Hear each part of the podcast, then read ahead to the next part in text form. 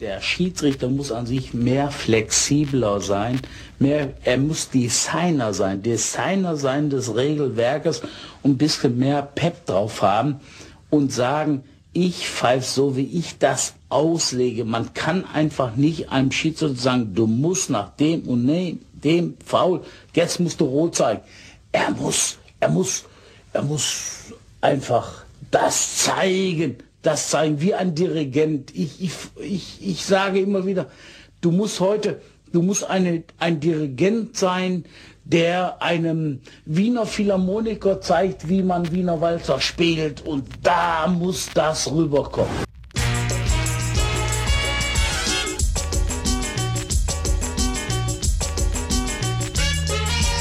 Hallo, schön, dass ihr zuhört, ihr Pfeifen. Willkommen zu Colinas Erben. Den Schiedsrichter-Podcast. Mit Alex und Klaas.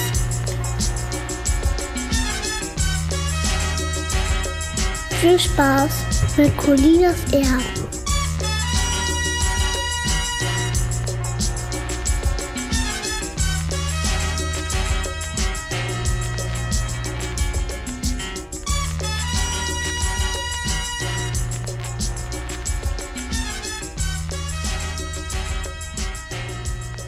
Wunderschönen guten Tag. Hier sind Colinas Erben. Mein Name ist Klaas Rehse und ich begrüße ganz herzlich an meiner Seite Alex Die Bohne Feuerherd. Hallo Alex.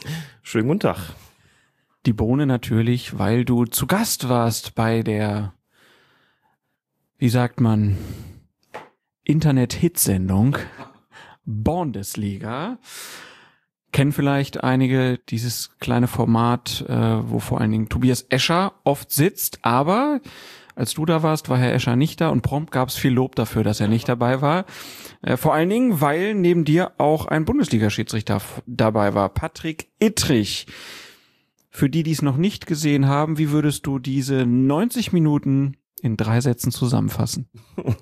Oh, gleich in drei Sätzen, das war anderthalb Stunden. Patrick Ittrich ist wirklich ein richtig guter Typ. Ich glaube, das kommt auch raus in dieser Sendung. Wann hat man schon mal die Gelegenheit, 90 Minuten lang einem Bundesliga-Schiedsrichter zuzuhören? Also wann sprechen die 90 Minuten, wann bekommen sie die Gelegenheit dazu? Irtrich hat das getan, hat sehr viele Einblicke gegeben, sehr leidenschaftlich auch argumentiert, sehr, sehr emotional, wie er auch selber sagt. Und auch das Ganze drumherum mit ihm war eigentlich ziemlich nett, muss man sagen. Also ich glaube, er gibt da schon mehr als nur eine Idee, was Schiedsrichter zu sein bedeutet, insbesondere in der Bundesliga. Und das kommt in dieser Sendung wirklich sehr gut raus. Hat auch viel, viel Lob für ihn gegeben, für seinen Auftritt da. Und ich glaube, es ist auch eine sehr gute Idee, so eine Öffnung zu vollziehen. Also ich glaube, das kann nur nutzen und es hat großen Spaß gemacht, mir auch. Und ich habe da auch sehr gerne zugehört. Das waren mehr als drei Sätze. Das tut mir leid, ich kann halt einfach nicht so kurz. Aber in der Sendung warst du recht still. Ich muss ja gar nicht viel sagen. Ich muss ja gar nicht viel sagen ich habe da gesessen und irgendwann noch gemerkt, das ist total interessant, was Patrick Idrich zu erzählen hat. Ich finde auch nicht, dass es da so wahnsinnig viele Punkte gegeben hat, wo man jetzt großartig einhaken konnte. Und ähm, das haben auch schon der Moderator, also Etienne Gardet und Ralf Gunesch, also Felgenralle bei, bei Twitter, Ex-Profi von St. Pauli und Ingolstadt. Und wo hat er noch gespielt? Ich glaube, das waren so die beiden Hauptvereine, ne? Mainz 05. Stimmt, Mainz 05 auch noch. Die beiden sind auch manchmal reingegrätscht und also mir, mir blieb, ich will jetzt gar nicht sagen, die Rolle des Zuhörers stimmt ja nicht. Ich habe ja schon das eine oder andere auch gesagt. Auch ein bisschen was zum Thema Amateurfußball ergänzt, um die, die Perspektive nochmal zu weiten, weil ich das sinnvoll fand in der Situation. Aber im, im Wesentlichen fand ich es sehr schön, nicht nur dabei gewesen zu sein, sondern eben auch die Gelegenheit zu haben, Patrick Edrich kennenzulernen, mit ihm zu sprechen, ihm dazu lauschen und glaube, dass es wirklich eine richtig gute Sendung war, was das Echo auch zeigte. Man sieht also, das wird ja dann immer auf YouTube gestellt. Ähm, bei Ihnen diese, diese Sendung und die Kommentare darunter sind so zu 95 bis 98 Prozent positiv, teilweise regelrecht euphorisch, wie wichtig das gewesen ist, mal so einen Einblick bekommen zu haben, gerade von einem Bundesliga-Schiedsrichter und so bitte mehr davon und sowas. Und auch das, was über Twitter da eingelaufen ist an, an Kommentaren und über Facebook, ging eigentlich in dieselbe Richtung. Wirklich eine schöne Sache und äh, wirklich eine sehr gute Idee, glaube ich, auch da so ein Schiedsrichter-Spezial zu machen. Viele haben gesagt, sie fänden es gut, wenn das bei Zeiten mal wiederholt würde. Und das haben die, die Rocket Beans, also die, die Bundesliga-Macher aber auch schon überlegt, dass man das irgendwann ja mal wiederholen könnte. Kann man sich auf jeden Fall angucken, aber natürlich erst nach unserer Episode, ähm, Episode Nummer 96. Und wir wollen heute ja nochmal über die Schlussphase der vergangenen Bundesliga-Saison reden. Diesen Rückblick sind wir euch noch schuldig. Keine Angst, wird nicht zu ausführlich. Natürlich reden wir auch über die Weltmeisterschaft und weil das ja alles jetzt schon wieder ein bisschen her ist, werden wir uns nicht von Spieltag zu Spieltag hangeln, sondern auf ein paar besondere Schwerpunkte schauen. Gleichzeitig blicken wir voraus auf die neue Bundesliga-Spielzeit und sprechen unter anderem über Neuerungen bei den Regeln und natürlich beim heißgeliebten Videobeweis. Ich habe ja übrigens auch gedacht, ähm, also die sind ja sehr erfolgreich bei YouTube, diese Bohnen. Wir müssen auch zu YouTube, Alex. Müssen wir das? Keine Ahnung. Aber die Kommentare waren so positiv. Das, ach so, du willst dann, dass die Leute auch, ja, das, der Rasenfunk macht das auch. Die sind auch bei, bei YouTube. Ja, aber da sieht man ja nichts. Du willst doch nicht, dass wir, dass man uns dabei filmt. Dich, nur dich. Ob, weil mein Gesicht, äh, ein Hörer hat sich doch beschwert, dass er jetzt dein Gesicht kennt. Er hätte jetzt ein Gesicht zu deiner Stimme und das möchte er bei mir vermeiden. Was ich natürlich verstehen kann, ne? Klassisches Radiogesicht ähm, muss man nicht sehen. Aber gut, wir gucken mal. Schauen wir lieber auf die wirklich wichtigen Sachen, und zwar auf die WM in Russland. Ähm, da gab es ein Viertelfinale.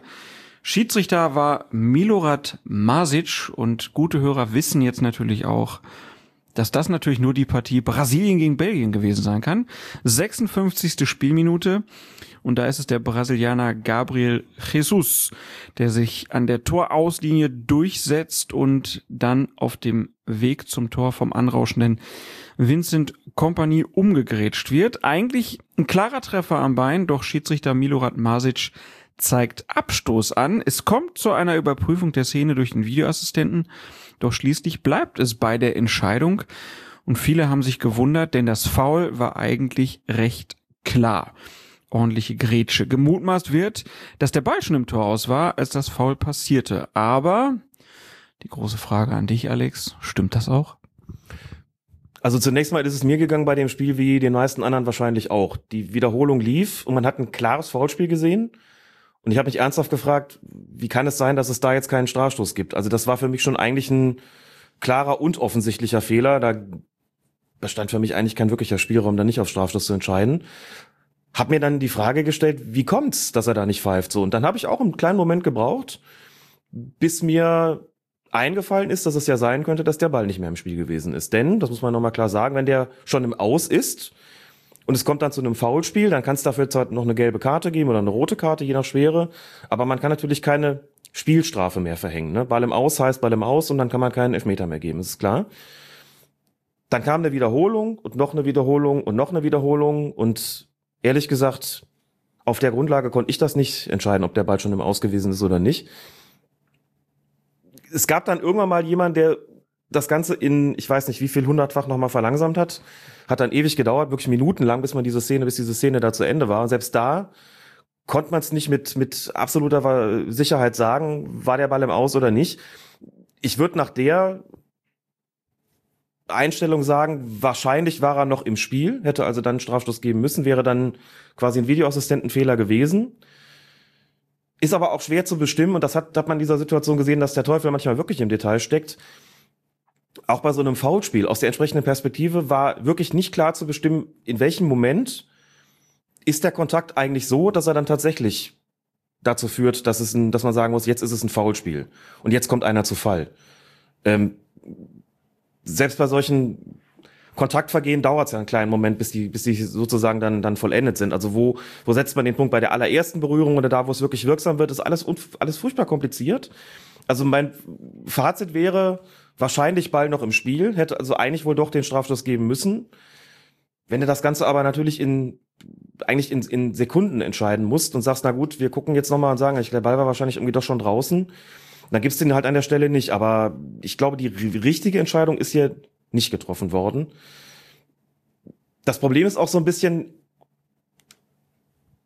Marjic hat entschieden Abstoß. Warum? Weil es für ihn kein Foulspiel war. Vielleicht natürlich auch, weil er sich gedacht hat, der Ball war eh schon draußen. Deswegen bewerte ich das andere nicht mehr. Das ging nicht klar daraus hervor. Der Punkt ist, er selbst hat sich die Szene gar nicht mehr angeschaut. Ne, wer hat das ja bei der Weltmeisterschaft, dass wenn es nicht gerade um Schwarz-Weiß-Entscheidungen ging, dass der Schiedsrichter immer selbst zum Monitor gegangen ist. Die, das ist ja Tatsache, dass er nicht zum Monitor gegangen ist, dass er nicht, dass es kein On-Field-Review von ihm gegeben hat, muss man schließen. Also doch Schwarz-Weiß-Entscheidung, sprich Ball innerhalb oder außerhalb und entschieden vom Videoassistenten für uns ist der draußen.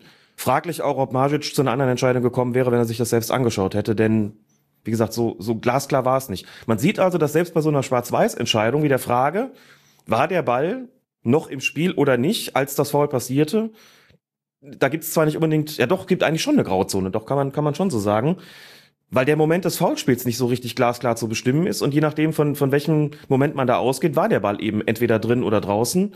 Also haben wir wieder so einen Fall, wo man sagt, ja, kannst du so entscheiden oder kannst du so entscheiden und das in der Situation, wo es das eigentlich gar nicht geben dürfte und äh, zeigt sich wieder mal, es gibt eigentlich wenig, was es nicht gibt, auch, auch in der Regel Praxis. Und deswegen habe ich irgendwo verstanden, dass er gesagt hat, nein, wir bleiben jetzt bei dieser Entscheidung. Der war für mich im Zweifelsfalle draußen. Dass man jetzt da mit detektivischen Mitteln zu einer anderen Entscheidung kommen kann, würde ich nicht bestreiten, aber die Videoassistenten sollen natürlich auch keine Detektive sein. Und das äh, macht's hier dann tatsächlich auch, auch hochgradig komplex. Anschließend Regelfrage jetzt natürlich, wenn der Ball dann im Aus wirklich war, hätte es dann trotzdem noch die Möglichkeit gegeben, Vincent Kompanie für diese Grätsche, für ein klares Foul zu verwarnen? Ja, persönliche Strafen kann man immer geben. Das ist ja im Prinzip nichts anderes, als wenn der Ball in Seiten ausrollt, Spiel also dadurch unterbrochen ist und dann zwei Spieler aneinander geraten, der eine schlägt den anderen. Was, was passiert, ist klar. Du sagst ja natürlich, der fliegt vom Platz. Du kannst dann keinen Freistoß geben und keinen Strafstoß, weil der Ball ja nicht im Spiel ist. Da sagen alle ja logisch. Aber eine Situation, in der der Ball nur knapp im Aus ist und alle irgendwie noch mit dem Spielen beschäftigt sind oder auf dem Feld beschäftigt sind, unterscheidet sich davon regeltechnisch null. Ne? Das heißt, da ist auch nichts anderes passiert als, also wenn es dann so war, Ball im Aus, dann kommt es zum Foulspiel man hätte also drüber nachdenken können, Kompanie zu verwahren für das Foul. Weiß ich jetzt nicht ehrlich gesagt, ob das so dramatisch war, dass man es unbedingt musste. Aber die Möglichkeit wäre da gewesen. Die Möglichkeit wäre da gewesen. Vielleicht hat eine Rolle gespielt, dass wenn man schon sagt, in so einer Situation, wir geben da keinen Strafstoß, dass du die Verwirrung nicht komplett machen willst, indem du denen eine gelbe Karte zeigst und die Leute sagen, jetzt hat er ihn schon verwahrt und es gibt keinen Elfmeter. Auch das regeltechnisch absolut vertretbar, aber das würde natürlich zu einer heillosen Verwirrung führen. Und dann ist es auch in der Situation wirklich taktisch besser zu sagen, komm, das Vergehen war ohnehin im Grenzbereich, da muss man nicht gelb für zeigen. Und wenn ich sie zeige, dann trage ich hier wirklich zur, zur allgemeinen Unruhe und Verwirrung bei. Also lasse ich es lieber bleiben, aber regeltechnisch möglich gewesen wäre es. Juti, also diese Szene wurde so bewertet und man kann das hinterfragen, ob das richtig war. Brasilien dann auf jeden Fall ausgeschieden. Belgien flog im Halbfinale raus. Und für uns natürlich viel interessanter an dieser Stelle. Wir haben ja in der letzten Episode getippt, welche Schiedsrichter denn noch weiterkommen im Turnier. Nestor Pitana stand ganz oben auf der Liste. Äh, den haben wir sehr gut bewertet, sehr gut gesehen, das gesamte Turnier durch. Und er durfte dann auch das Finale leiten. An seiner Seitenlinie Björn Kuipers, der das sowohl im Halbfinale als auch im Finale gemacht hat, als vierter Offizieller. Was glaubst du, für so einen Mann ist das dann noch eine Belohnung, eine Auszeichnung, dass er immerhin sozusagen das machen darf? Oder fragt er sich eher, warum darf ich hier nicht auf dem Platz stehen? Also jemand mit der von der, der von der Güteklasse Björn Kuipers also der würde natürlich nach außen immer sagen, große Ehre, vierter Offizieller in einem WM-Finale. Er auf dem Bild hinterher, als die dann ihre Medaille hatten und so, der sah sehr zufrieden und glücklich aus. Ähm, aber na klar, der Anspruch ist an sich selber wahrscheinlich dann auch ein anderer. Der Anspruch an sich selbst ist bestimmt ein anderer. Der hätte natürlich gerne in der Mitte gestanden, klar. Das, das soll jetzt gar nicht negativ klingen, so, so negativ klingen, wie sich vielleicht anhört. Äh, das ist dann schon auch besser als nichts, der vierte Offizieller zu sein. Ich könnte mir vorstellen, dass äh, Björn Kuipers so ein bisschen hm, darunter gelitten hat, dass ich glaube, drei der letzten vier WM-Finals von Europäern gepfiffen worden sind. Und solche Ansetzungsgeschichten sind natürlich immer auch ein bisschen Politik. Der letzte deren WM-Finale, der letzte, letzte Nicht-Europäer, der ein WM-Finale gepfiffen hat, war 2006 Horacio Elizondo, auch ein Argentinier. Der hat damals übrigens auch das Eröffnungsspiel gepfiffen in Deutschland bei der Weltmeisterschaft. Jetzt Nestor Pitana, wieder ein Argentinier, wieder, also der zweite, der Eröffnungs- und Endspiel bekommt. auch eine ganz interessante Koinzidenz. Ich kann mir schon vorstellen, dass das auch eine Rolle gespielt hat. Jetzt ist mal wieder, also ja, jetzt haben wir auch einen anderen Schiedsrichter als einen Europäer, den wir da vertreten können. Und dann ist es halt Nestor Pitana. Ein paar haben ja gesagt, es könnte auch äh, Ali Reza Fagani aus dem Iran sein, der wurde relativ hoch gehandelt. Bin ich ehrlich, habe ich gedacht, das ist, glaube ich, wirklich dann einer, der fürs Spiel um Platz drei in Frage kommt. Auch der Typ war dann irgendwie letzten Endes richtig. Mit ähm, dem ähm, Schiedsrichter Dedu aus dem Senegal, Mamadou ist er, glaube ich, mit Vornamen, ne? Mamadou Dedu? Nee, Malang. Malang. Malang. Ma Malang, genau. Malong ist der Tischtennisspieler und Malang ist der Schiedsrichter. Dankeschön. Malang Dedu aus dem Senegal als Diediu? Dedu. Weiß gar nicht, wie man es korrekt ausspricht. Ich auch nicht, aber das war auch ein schönes Bild hinterher, wie da das Schiedsrichterteam dann nochmal zusammenstand. Den Schiedsrichtern hat man auch gesehen, ja, wir hatten hier ein richtig gutes Turnier. Ja. Und denen hat das auch Spaß gemacht und da war es auch nicht so von wegen, ist ja nur Spiel um Platz drei, sondern das war eine echte Auszeichnung und so haben die auch alle geguckt. Und für Björn Kuipers natürlich letztlich auch. Der wird in vier Jahren, ist glaube ich noch nicht so alt, dass er nicht in vier Jahren nicht auch nochmal drankommen könnte, wenn ich jetzt nicht, äh, nicht völlig das falsche im Kopf habe. Aber dann sind die Niederlande vielleicht wieder dabei. ja, sind vielleicht die Niederlande dabei, das stimmt. Das wird ihn möglicherweise geärgert haben. Auch auf Felix Brüch kommen wir vielleicht später nochmal zu sprechen. Nee, machen wir direkt. Wäre ich jetzt auch direkt drauf gekommen. Das ist doch schon ziemlich bitter gewesen, dass er dann im Endeffekt nur ein Spiel gemacht hat. Ja, das hat er selbst auch so gesagt. Und bei Felix Brüch muss man ja auch klar sagen, der wird bei der nächsten Weltmeisterschaft nicht mehr dabei sein, denn zu alt. Zu alt, genau. Die Altersgrenze bei der FIFA ist 45 Jahre, da ist er dann drüber, ist jetzt, glaube ich, meine 42 geworden. Und das angesichts der Tatsache, dass Deutschland als, als Team früh ausgeschieden ist, dann Felix Brüch nur eine Partie bekommen hat. Ne, wo man sonst denken würde, das ist jetzt mal die Chance für ihn, auch noch sehr spät im Turnier ein, oder sehr lange im Turnier noch einzugreifen das ist natürlich für ihn eine riesengroße Enttäuschung gewesen. Da muss man überhaupt nicht drüber reden. Und irgendwie ist ja auch ein bisschen schade daran, dass sie ihn nicht mehr eingesetzt haben, dass die Vorwürfe, die dann von serbischer Seite gegen ihn erhoben wurden, dadurch unterstützt werden ja so ein bisschen, wenn man ihn nicht mehr einsetzt. Nach dem Motto, der Fehler war jetzt so groß, deshalb darfst du nicht mehr entscheiden und die Kritik der Serben ist komplett berechtigt. Irgendwie finde ich das als Zeichen nach außen schon sehr Schade. Das finde ich auch bedenklich. Zumal man es ja kaum anders auffassen kann oder das ist ja das, was letzten Endes hängen bleibt. Dazu muss man noch mal sagen, dieses, dieses Spiel Serbien gegen Schweiz und die Entscheidung, um die es da ging, da würde ich, wie hier auch schon geschehen, nach wie vor bin ich, bin ich der äh, felsenfesten Überzeugung, dass das kann man als Fehler betrachten, das muss man nicht. Da ist ein, ein Dreikampf hat da stattgefunden mit, mit zwei gegen einen, wo er dann letztlich äh, gegen den Spieler pfeift, also gegen den, den serbischen Spieler pfeift, der da äh, allein auf weiter Flur gewesen ist, der aber sich auch vehement eingesetzt hat. Ich musste für die Schiedsrichterzeitung des DFB die Szene auch nochmal analysieren, habe da nochmal das noch zigmal geguckt, Screenshots gemacht und wirklich auch gesagt, das ist eine Entscheidung, die kann man so treffen. Du kannst auch einen Strafstoß geben. Das ist für mich kein so klarer Fehler, dass man da so ein, so ein Bohai drum machen müsste äh, oder machen muss, wie es hinterher passiert ist. Problem ist, erstens, die Strafe, die Laden Kristajic bekommen hat von der FIFA für seinen Spruch, Haag, äh, Brüch müsse nach Den Haag, davor das Kriegsverbrechertribunal, oder das würde ihm wünschen. Das hat 5000 Schweizer Franken gekostet. Wenn wir überlegen, was es sonst noch für Geldstrafen gegeben hat im Turnier für... Die Schweden hatten die falschen Socken an und haben, glaube ich, irgendwie 60.000 bezahlen müssen. Ja, ist, also das ist, wird, glaube ich, auch jeder zustimmen, vollkommen unverhältnismäßig für irgendwelche falschen Socken oder irgendeinen unzulässigen Werbeaufdruck oder wer weiß was sonst noch alles, viel, viel höhere Geldbußen zu verhängen und da kommst du mit so einem Spruch mit 5000 Franken weg. Das, das ist auch eine Außenwirkung, die ja geradezu transportiert, naja, so Unrecht haben sie ja irgendwie nicht gehabt. Ähm, Stefan Lupp, der Schiedsrichter, eine Schiedsrichterassistent äh, von, von Felix Brüch, hat ja ein relativ, äh, sagen wir mal, ich sagen aufsehenerregendes Interview gegeben, aber ein sehr, sehr offenes Interview gegeben nach dem Turnier und hat da sinngemäß gesagt, nach dieser Geschichte bist du so als Schiedsrichter so ein bisschen verbrannt, einfach weil du in der Diskussion stehst. Es geht dann in der Debatte gar nicht mehr so sehr darum, hast du richtig entschieden oder falsch. Und ich bin schon deiner Meinung, was du vorhin gesagt hast, indem man ihn nicht mehr ansetzt, gibt man im Grunde genommen implizit den Leuten Recht, die ihn kritisiert haben und sagt, na ja, wir ähm, setzen den, wir teilen den nicht mehr ein, wir setzen den nicht mehr an und eigentlich entsteht da so ein bisschen der Eindruck, dann muss das ja auch stimmen, diese Kritik. Ne? So, so war es letzten Endes mit ziemlicher Sicherheit nicht, sondern es dürfte wesentlich eher so sein, wie Stefan Lupp das auch gesagt hat. Man ist so ein bisschen verbrannt, wenn man dermaßen heftig in der Diskussion steht, dann bringt man den Schiedsrichter nicht mehr unbedingt. Ein Parallelbeispiel dazu wäre der japanische Schiedsrichter vor vier Jahren, der das Eröffnungsspiel gepfiffen hat, falls du dich erinnern kannst, Brasilien gegen, gegen Kroatien, der halt einen sehr fragwürdigen Strafstoß gepfiffen hat, damals für die Brasilianer nach einem vermeintlichen Halten gegen Neymar war es, glaube ich. Den hast du im gesamten Turnierverlauf nur noch ein einziges Mal, glaube ich, gesehen, nämlich im Finale als vierten Offiziellen. Vielleicht hat er vorher auch noch ein Spiel als vierter Offizieller gehabt, aber der ist als Schiedsrichter nicht mehr eingesetzt worden.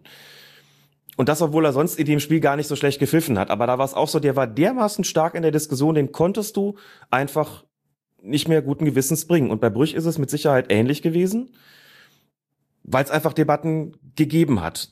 Allerdings finde ich das eben auch sehr zweifelhaft, weil es eben bedeutet, man muss dann einfach nur eben genügend Bohai und, und genügend Trara drumherum machen, um dafür zu sorgen, dass der dann nicht mehr zum Einsatz kommt. Ne, viele haben gefragt, jetzt erzählt uns doch nicht, dass die, dass der Einfluss des serbischen Verbandes so übermäßig groß ist, dass der quasi die Macht hat, der FIFA zu sagen, teilt den Mann nicht mehr ein. Und so rum läuft das aber auch nicht. Es ist wirklich eine Form von Politik, wo es dann heißt, nee, wir wollen ja Ruhe haben. Und das bedeutet auch, dass die Schiedsrichter, die so in der Diskussion sind, ob berechtigt oder nicht, ist egal, dann im Zweifelsfall nicht mehr eingesetzt. Läuft aber in der Bundesliga im Prinzip nicht anders. Das läuft in der Bundesliga im Grunde genommen nicht anders.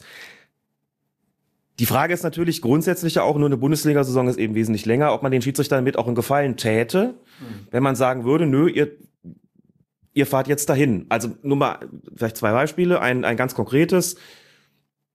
Markus Merck ist nach dem Bundesliga-Finale 2001 nie mehr zu einem Spiel von Schalke 04 geschickt worden.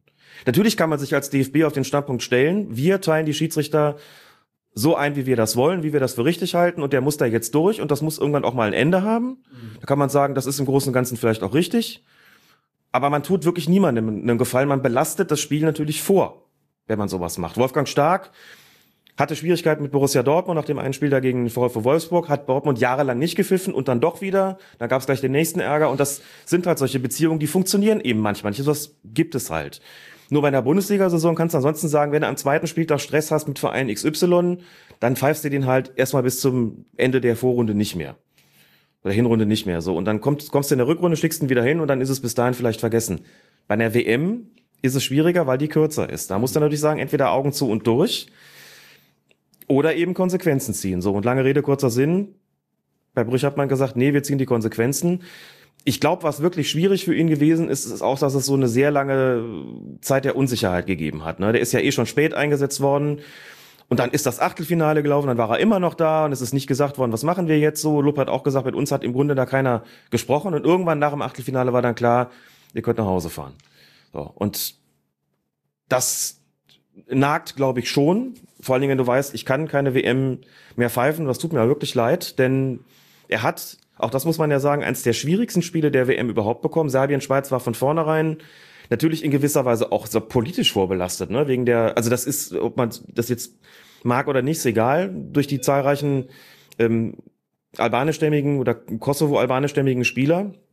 So muss man es ja sagen, in, in, in Reihen der Schweizer hat er dann auch die entsprechenden äh, Provokationen gegeben im Spiel und Reaktionen gegeben. Der berühmte Doppeladler-Jubel von äh, Granit Xhaka und äh, wie heißt der Ex-Münchner? Sherdan Shachiri.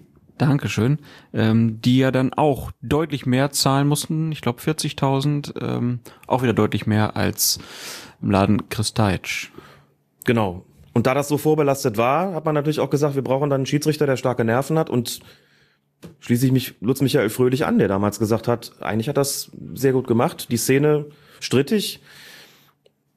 Aber nochmal, um das dann noch abzuschließen, das ist mit Sicherheit nicht der Grund, mit Sicherheit, mit absoluter Sicherheit nicht der Grund gewesen, warum er nach Hause fahren musste. Man schickt keinen Schiedsrichter dieses Kalibers nach Hause, nur wegen einer Szene dann, denn so klar war es dann auch wieder nicht. Und selbst wenn, das würde so nicht laufen, da haben dann eben doch politische Gründe eine Rolle gespielt. Also nicht nur originär politische, sondern auch sozusagen verbandspolitische Gründe, wie, wie schon erwähnt. Und das war natürlich für Felix Brüch ausgesprochen bedauerlich, ja. Ich glaube, wir hatten alle auf dem Schirm nur, ähm, wie hieß der Mann aus? Cunha, ne? Genau. Den hat man, glaube ich, nicht auf dem Zettel. Den hat man nicht auf dem Zettel. Sportschau hat ja dann auch nochmal, Sportschau.de auch nochmal gefragt, was, äh, was, was tippt ihr denn? Und ich glaube, Kunja war dann tatsächlich der Einzige, wie du gesagt hast, den wir nicht auf dem Zettel hatten. Ansonsten hat sich's eigentlich so ergeben, wie, wie vermutet. Und auch, dass Pitana dann das Finale hatte mit Kolpers als vierten Offiziellen gesagt, einer von beiden wird's wahrscheinlich kriegen. Und letzter Konsequenz waren es ja sogar beide da drin. Aber das, äh, sowas zu tippen war dann, glaube ich, bei dieser Weltmeisterschaft in letzter Konsequenz auch einfacher als in den Ausgang eines Fußballspiels zu tippen, denn da sind dann die Schiedsrichterverantwortlichen um Pierluigi Colina, Pierluigi Colina auch letztlich berechenbarer. Und man muss ja auch einfach sagen, dass die Schiedsrichter bei der Fußballweltmeisterschaft auf einem sehr hohen Niveau gepfiffen haben. Also die Auswahl an guten Schiedsrichtern für die letzten Spiele war dann im Prinzip auch sehr einfach, weil sich da einfach viele angeboten haben. Ähm, dann lass uns doch einmal auf das Finale gucken. Frankreich äh, spielte gegen Kroatien, für die, die das nicht mehr wissen. Äh, 17. Minute. Antoine Griezmann geht bei einem Zweikampf mit Marcelo Brozovic in der Nähe des kroatischen Strafraums zu Boden. Nestor Pitana gibt einen Freistoß für Frankreich. In der Zeitlupe sieht man allerdings, dass es gar kein Foul war, sondern dass Griezmann sich vielmehr fallen lassen hatte. Der Freistoß wird schließlich in den Strafraum geschlagen und Mario Mandzukic unterläuft ein Eigentor zum 1 zu 0 für die Franzosen. Und da sagten dann natürlich viele, warum hat der Videoassistent nicht eingegriffen? Einfache Antwort, weil er das bei Freistößen nicht darf. Aber man kann die Frage hier mal stellen, ist das denn hier auch sinnvoll so? Denn es geht ja hier um den Weltmeistertitel. Tja, nur kann man da natürlich keine Sonderregelung schaffen. Entweder ist es in allen Spielen so oder. Ja, aber ich meine, Colina damals auch in einem bestimmten Spiel einfach die Sonderregel getroffen, einen mit Rot vom Platz geschoben. Hätte der Video Assistant Referee nicht sagen müssen, nee, also Herr Griesmann, das können wir hier nicht durchgehen lassen. Auch wenn das gegen die Regeln ist, wir machen es jetzt mal anders. Hätten sich doch alle gefreut. Ich frage mich jetzt gerade, ob das in der Situation überhaupt jemand wirklich gemerkt hat, dass das, dass das kein Foulspiel war. Ich weiß nicht, wie es dir gegangen ist, als ich geguckt habe und Griesmann da fiel. Ich hatte überhaupt keinen Zweifel daran. Er hat es wirklich sehr, also soll ja Spieler nicht loben für, für Unsportlichkeit. Es war eine sehr schöne Schwalbe. Aber er hat es wirklich, wenn ich das mal so sagen darf, geschickt gemacht. Da hat es ja auch einen Fußangriff gegeben. Das war auch ein Fußangriff der, der Art, dass uns Leute gefragt haben, ist es nicht vielleicht trotzdem richtig gewesen, das da zu pfeifen? Ist er ihm nicht irgendwie sogar so ein bisschen ausgewichen, um nicht getroffen zu werden? Das würde ich dann doch nach der die, die berühmte Schutzschwalbe. Ja, genau, das ging stark Richtung Schutzschwalbe. Da muss man schon sagen, es mag Situationen geben, wo Spieler hochspringen müssen, um nicht getroffen zu werden. Aber ja, so eine Situation haben wir hier nicht. Das war von der Intensität auch nicht so, dass man da äh, gezwungen wäre, sich jetzt fallen zu lassen, um nicht getroffen zu werden. Also es ist Quatsch. ist eine Schwalbe gewesen. Den Freistoß, der sollte hier auch geschunden werden. Das ist für Pitana schwer zu sehen gewesen. Festzustellen bleibt natürlich trotzdem, ist es eine falsche Entscheidung gewesen. Darum muss man. Pitana stand wirklich so in der Achse, dass er das wirklich schwer sehen konnte, ob es denn jetzt den Treffer gab. Und ich schätze mal, er hat dann einfach gedacht, diese Schutzschwalbe fliegt so tief, ähm, das muss ein Foul gewesen sein. Das ist ja das, was wir schon oft gesagt haben. Der Schiedsrichter hat natürlich keinen Zeitlupenblick. Ne? Du nimmst in so einer Situation, du, du guckst schon drauf auf die gesamte auf die gesamte Szene, aber du guckst, kannst jetzt nicht so feststellen, ob jetzt irgendwie der fünfte Stollen von oben irgendwie den, den kleinen C getroffen hat, sondern du guckst natürlich auch drauf, wie ist der Bewegungsablauf, wie ist das Fallmuster, wie hat sich das Ganze angebahnt, wo kommen die jeweiligen Spieler her, wie stehe ich eigentlich und je nach Perspektive siehst du halt mal klarer und mal weniger klar, was genau da passiert ist. Und dieses, auch diese Erfahrung, wenn Spieler so und so fallen und wenn andere so und so in den Zweikampf reingehen, dann hast du eine gewisse Wahrscheinlichkeit, dass jetzt dieses und jenes passiert, auch im Hinterkopf. Insofern war das für mich auch überhaupt nicht überraschend, dass der da gepfiffen hat. Wie gesagt, wenn Spieler sich damit aus ihrer Sicht geschickt anstellen, das entsprechend vorzutäuschen, haben sie eine reale Chance, dass der Schiedsrichter auf diese Täuschung auch reinfällt. Das ist hier geschehen. So. Ich weiß jetzt gar nicht, ehrlich gesagt, ob sich die Herrschaften im Videokontrollraum das überhaupt nochmal angeschaut haben, weil sie ja wussten, es wird für uns kein, kein, kein, keine Situation sein, in, bei der wir eingreifen können oder, oder dürfen. Ob sie sich das angeschaut haben unter dem Aspekt, ob hier ein Platzverweis in Frage kommt, wage ich ehrlich gesagt auch mal zu bezweifeln.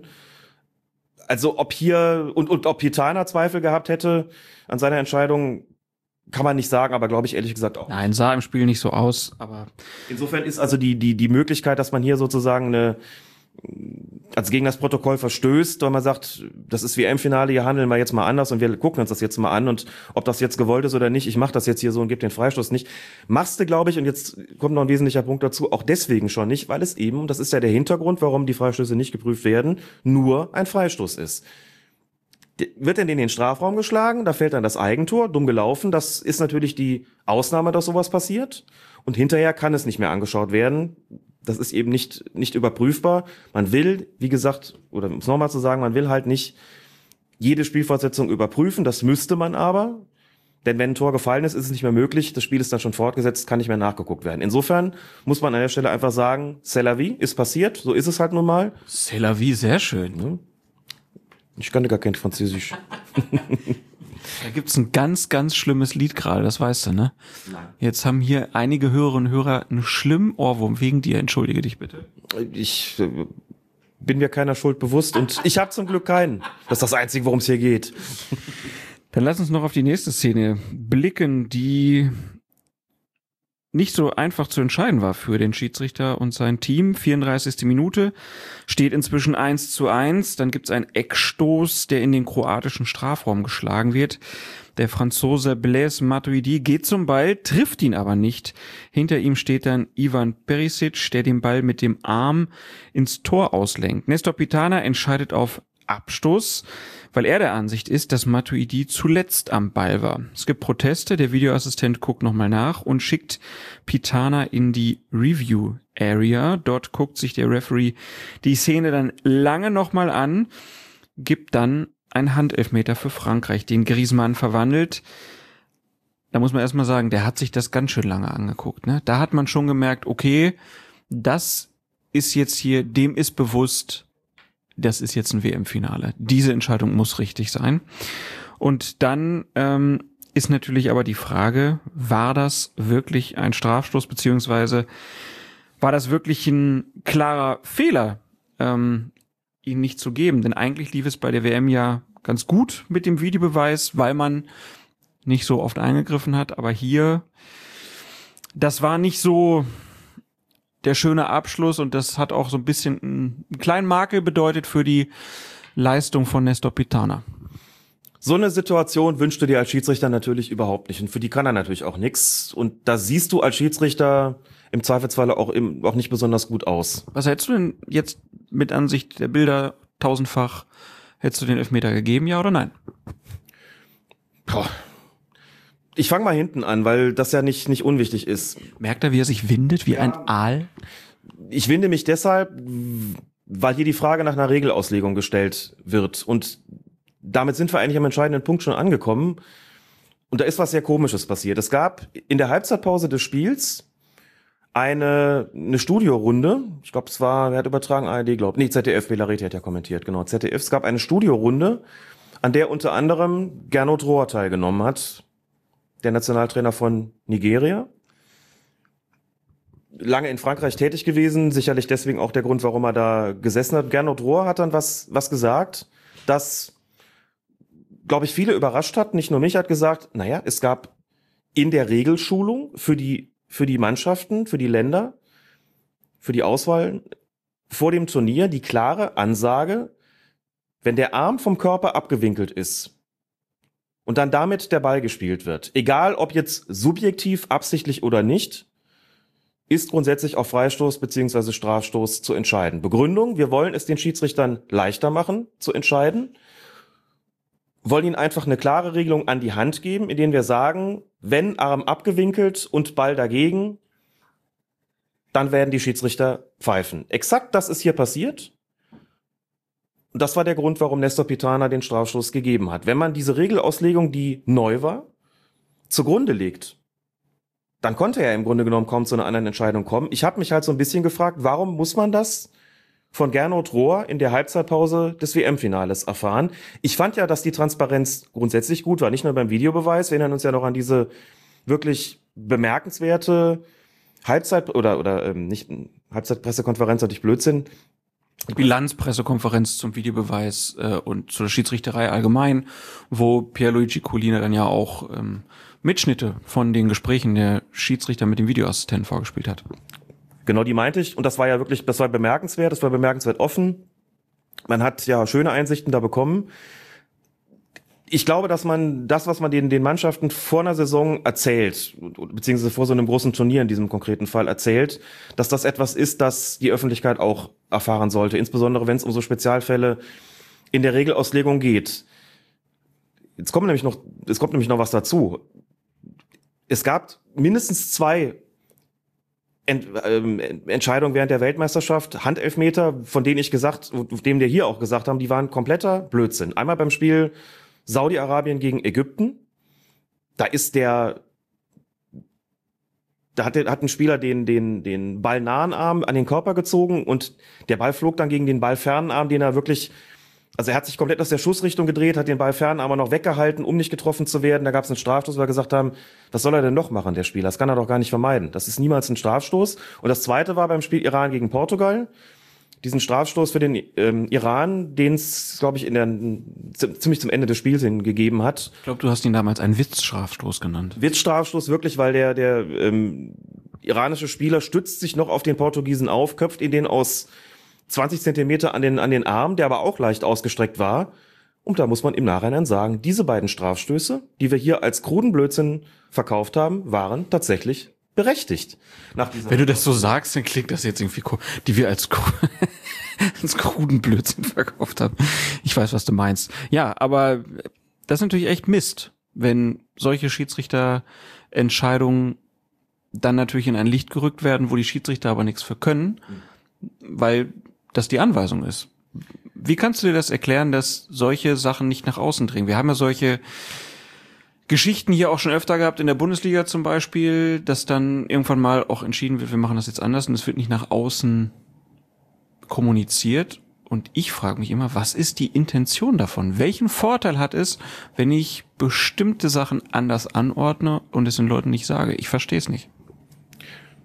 Ich habe im Grunde genommen nur eine Erklärung dafür und das ist die, dass man befürchtet, dass es zu Riesendiskussionen kommt, wenn man bestimmte Regelauslegungen, ne? Also bei Regeländerungen hat man ja überhaupt keine andere Chance, die müssen ja dann, die kommen so ins Regelbuch, also muss man sie auch vorstellen. Wenn man aber sagt, wir haben jetzt beschlossen, auch speziell für dieses Turnier und wie viele Verbände von euch das dann im Nachhinein übernehmen werden, schauen wir mal. Wenn man aber sagt, man hat bestimmte Schwerpunkte, bestimmte Regelauslegungen, die man jetzt in diesem Turnier praktizieren möchte, wenn man das mitteilt, dass es dann zu Riesendiskussionen in der Öffentlichkeit kommt und das dann möglicherweise dazu führt, dass man das Ganze nochmal überdenken muss. Also wenn du das kommuniziert hättest davor, dann hast du natürlich A, den Vorteil zwar, oder hast du auf der einen Seite den Vorteil, dass es alle wissen und sagen, darauf können wir uns jetzt einstellen. Die Schiedsrichter, es ist ja in der Tat so, das muss man schon auch sagen.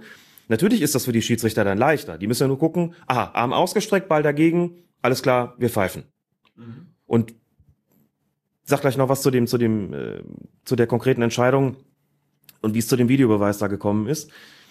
Auf der anderen Seite hast du dann vielleicht eine Öffentlichkeit, die sagt, jetzt stellen wir uns mal vor, da wird einer aus 20 Zentimetern von hinten angeköpft. Ne? Sowas wie ein Ding bei Iran, Portugal. Kann man da wirklich guten Gewissens auf Strafstoß entscheiden? Das Problem ist beim Handspiel, wir das jetzt nicht, nicht wieder äh, ellenlang ausführen, wenn man sich nicht hinstellt und sagt, im Prinzip ist jede Berührung mit dem Arm oder mit der Hand automatisch strafbar, wirst du immer in der Grauzone sein. Und wenn du was versuchst daran zu ändern, indem du beispielsweise sagst, ausgestreckter Arm, Handspiel wird immer gepfiffen, hat das immer Vorteile und Nachteile. Ne? Die Vorteile für den Schiedsrichter habe ich schon geschildert, die Nachteile liegen auch auf der Hand, weil wir eben Situationen hatten und man kann das Ding im WM-Finale auch dazu rechnen, wobei da, wobei ich das nicht so blödsinnig fand, auch ohne diese Anweisung, äh, wie bei den anderen beiden genannten Fällen es gibt möglicherweise dicke Diskussionen, das will man vielleicht nicht und deswegen erzählt man es nicht. Was anderes kann ich mir ehrlich gesagt nicht vorstellen.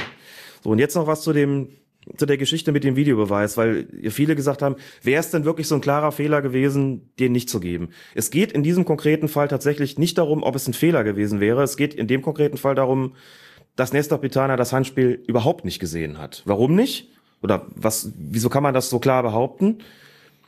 Matuidi stand bekanntermaßen vor Perisic. Mhm. So, Pitana hat auf Abstoß entschieden. Das heißt, er war der Meinung, da war ein Franzose zuletzt dran. Der einzige Franzose, der in Frage kam, war besagter Matuidi.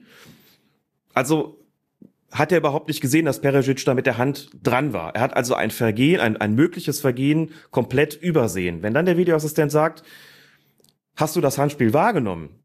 Das kann Pitana ja nur verneinen. Die Frage brauchst du ihm eigentlich gar nicht zu stellen, denn die Entscheidung legt das ja nahe. Ne? Wenn Peresic mit der Hand dran ist und er sagt, das ist nicht absichtlich, dann muss er natürlich einen Eckstoß geben in der Situation. Hätte er den gegeben, dann hätten die vielleicht auch gefragt, war Handspiel, hast du schon gesehen? Ja, habe ich gesehen, war für mich aber keine Absicht. Dann ist das Ding sofort um. Dann sagt der Videoassistent, okay, alles klar. Nicht weiter einzugreifen, dann ist es auch kein klarer Fehler, hat er so entschieden, gibt einen Eckstoß.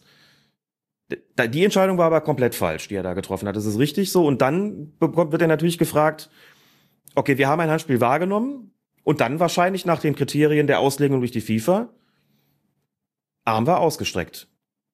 Aus unserer Sicht Strafstoß, On-Field Review, guck selbst nochmal.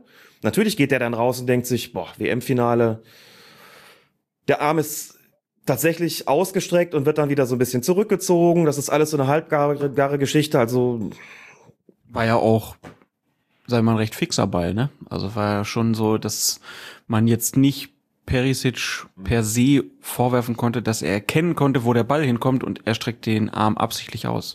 Nee, konnte man wahrscheinlich nicht.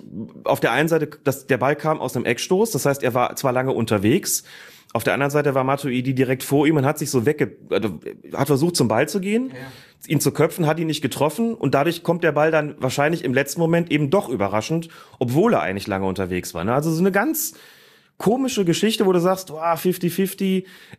Es ist, wenn man mal die FIFA-Anweisung ausklammern, schon sehr hart, da auf strafbares Handspiel zu entscheiden. Und das kannst du dann wirklich vor allen Dingen dann rechtfertigen, wenn du sagst, wir erlassen halt einfach eine Anweisung die da so lautet, wenn ausgestreckt und Handspiel, dann strafbar.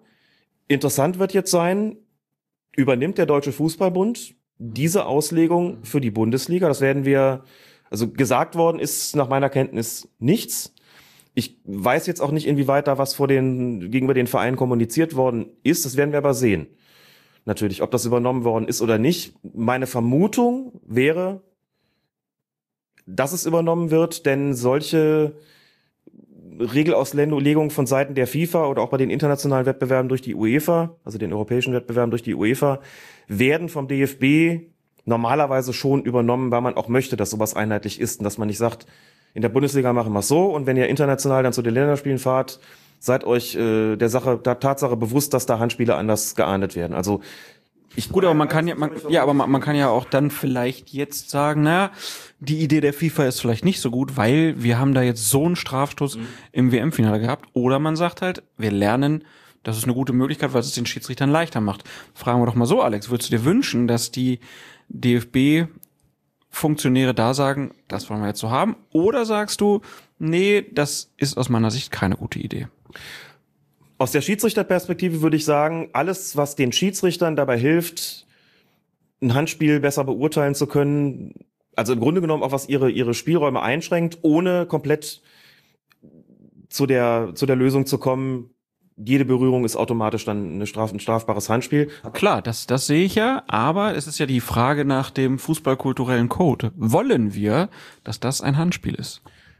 Nein, ich möchte nicht, dass solche Strafstöße wie bei Saudi-Arabien gegen Ägypten oder wie bei Iran gegen Portugal also, zur Regel werden. Zu, zur Regel werden. Also wenn man sagt, wenn das strafbar ist, das ist mir, das geht nämlich dann schon an dieser Stelle tatsächlich sehr stark in die Richtung, jede Berührung ist strafbar. Das will ich eigentlich nicht. Und deswegen sind Beispiele, wo man sagt, der Spieler kann entweder wirklich gar nichts dafür oder er hat sogar eigentlich alles unternommen, um den Ball nicht mit der Hand zu spielen. Also dann muss man wirklich sagen, dann verabschieden wir uns dermaßen stark von dem Kriterium der regeltechnischen Absicht, dass es mir eigentlich nicht recht ist, obwohl es den Schiedsrichtern die Sache einfach macht. Das ist also schon durchaus zweischneidig, muss ich sagen. Als wir darüber gesch geschrieben haben, auf Twitter und dann auch auf, auf, auf ntv.de, dass das letztlich die Anweisung der FIFA gewesen ist, wie Gernot Rohr sie dann kommuniziert hat, haben viele gesagt, na ja, wenn sich dann alle daran halten und das wirklich so festgelegt wird, dann sind wir aber doch zumindest froh, dass wir da so ein bisschen mehr Klarheit haben. Also viele reagieren auch so, dass sie sagen, wir finden Unklarheit und ähm, so ein kann man so machen, kann man so machen beim Handspiel eigentlich ärgerlicher und schwieriger und anstrengender als so eine klare Festlegung, wir machen das jetzt einfach mal so, auch wenn das vielleicht viele als ungerecht empfinden. Also das ist so die die Reaktion, die man vielfach in den Social Media dann mitbekommt. Das ist ja auch keine Frage. Handspiel nervt. Also alle, ne? Weil immer Die Frage ist, ne, wir haben ja über die Begrifflichkeiten geredet, Vergrößerung der Körperfläche, ähm, Absicht, Nicht-Absicht, ähm, ist der Arm ausgestreckt, ist er nicht ausgestreckt, ist die Entfernung noch entscheidend. Also es gibt ja unglaublich viele Kriterien, die man da beachten will. Ja. Das Problem ist aber doch bei der WM schon gewesen, dass man da die Verteidiger zuhauf gesehen hat, wie sie im Strafraum die Hände hinterm Rücken hatten. Und wir ja eigentlich immer gesagt haben, eigentlich ist das doch bescheuert. Das stimmt. Insofern könnte man mit guten Gründen ein Plädoyer führen, das in die Richtung geht, lockert das doch bitte, also geht doch eigentlich in die ganz andere Richtung. Lasst doch wieder da mehr zu. Wie gesagt, nochmal, wie schon oft gesagt, das möchte die FIFA deswegen nicht, weil sie sagt, die Spieler sind wahnsinnig geschickt geworden, Spielräume auszunutzen.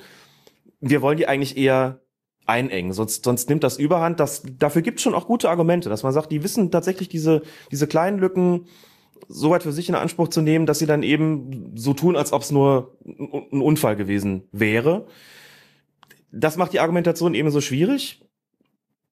Aber dass man eben sagt, man, man hilft den Schiedsrichtern durch eine, durch eine klare Anweisung, finde ich, geht schon nicht in die falsche Richtung. Die Frage ist halt, ob das bei der Form der Ausprägung wirklich so, so gut gewesen ist. Aber wie gesagt, nochmal, Pitana war dann an dieser Stelle doch so ein bisschen die Hände gebunden. Haha, die Hände gebunden. die Hände gebunden. Und auch den Videoassistenten im Grunde genommen, denn wenn man sagt, pass auf, da hat es ein Handspiel gegeben, du hast es nicht wahrgenommen. Wir sprechen hier über eins, das möglicherweise die Kriterien der Strafbarkeit relativ klar erfüllt, so wie wir es gesagt bekommen haben vor dem Turnier. Dann ist auch klar, der Videobeweis als solcher ist hier auch, auch zu Recht ähm, initiiert worden. Das war ja auch nicht so ganz klar, weil es ja hieß klarer Fehler. Also nochmal, klare offensichtliche Fehler zum einen, übersehene Vergehen, möglicherweise, also Vergehen, die übersehen oder mögliche Vergehen, die übersehen worden sind, so muss man es ja richtigerweise sagen, unterliegen dann eben auch, also heißt es dann auch, da muss man auch gucken. Das ist auch die WM-Linie übrigens die ganze Zeit über gewesen. Hat das gar nicht gesehen, schickt man ihn raus, hat das gesehen und klar beurteilt, sagt man im Zweifelsfalle gut, wenn du dir da sicher bist, dann lass mir davon eher die Finger. Sei denn, es ist absurd falsch. Die Frage ist ja jetzt, die WM ist ganz gut gelaufen aus Schiedsrichtersicht. Es gab wenig Diskussionen, wo man wirklich das Gefühl hatte, da läuft was ganz verkehrt, ganz entgegen der Befürchtung, die man vor der WM hatte, auch in diesem Podcast. Vor allen Dingen, weil man immer gedacht hat, ach, mit dem Videobeweis Teams, die sich noch nicht so gut kennen. Also lief insgesamt ganz gut. Was kann denn der deutsche Fußball, die deutsche Schiedsrichterei von der Weltmeisterschaft lernen? Was kann denn mitgenommen werden für die neue Bundesliga-Saison? mitgenommen werden kann, sicher oder hätte sicherlich die bessere Transparenz werden können beim, beim Videobeweis, sprich Bilder im Stadion. Was wir da jetzt drüber sprechen werden wollen oder, oder nicht? Nee, nee, du sollst jetzt einfach nur mal kurz sagen, was du dir gewünscht hättest, was man mitnimmt. Wie wie der Videobeweis dann in der Bundesliga läuft, da kommen wir später drauf. Gut dass Bilder gezeigt werden worden sind im Stadion, wenn da der Videobeweis lief oder nachdem er abgeschlossen gewesen ist, dass die Zuschauer informiert waren in, in den Arenen. Und an den Fernsehschirmen. Und an den Fernsehschirmen noch besser, ganz genau. Und auch die Bilder gesehen haben, die der Schiedsrichter zu sehen bekommt, wenn er da in der Review Area steht, finde ich absolut richtig. Und ich glaube, dass es gibt auch wenige, die das, die das falsch finden. Das ist eine Sache, die, die vorbildlich gelaufen ist ich glaube, da haben wir auch so ein bisschen dran gezweifelt. Kriegen sie das wirklich hin? Fällt da nicht irgendwas aus? Und funktioniert das eigentlich alles so? Hat top funktioniert. Ich glaube, das ist eine Geschichte, die man auf jeden Fall übernehmen sollte. und das und das halt auch über diese Distanzen. Ich meine, Moskau äh, war ja diese im, im IBC, also da, wo auch die Fernsehsender saßen, war der Punkt, wo die Schiedsrichter waren. Und dann hat man von dort aus alles gesteuert in den Stadien und es hat alles funktioniert. Das war schon bemerkenswert.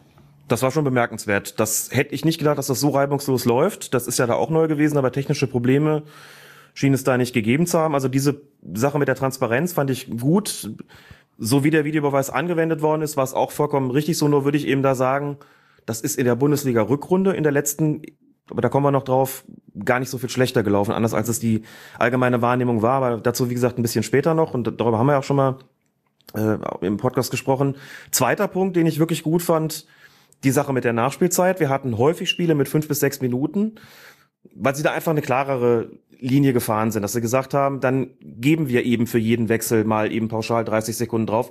Das ist offiziell so nicht gesagt worden, aber es war, du hast es gemerkt im Turnier, dass bis auf wenige Ausnahmen und auch da bei Spielen, die, die wirklich klar entschieden waren, dass das genauso praktiziert worden ist. Sonst kommt man nicht auf fünf bis sechs Minuten, wenn man das nicht macht. Natürlich, wenn irgendwo dann noch ein, es zu einem Videobeweis kommt, muss das eh hinten drauf gegeben werden. Auch da erklärt sich eine lange Nachspielzeit, aber die ist deutlich üppiger ausgefallen, als wir das aus der Bundesliga gewöhnt gewesen sind. Ähm, das haben viele gefordert. Ich glaube, das ist gut so. Und auch das ist eine Geschichte, die man sicherlich übernehmen könnte, einfach weil das inzwischen viele wollen, weil es auch ja durchaus sinnvoll ist.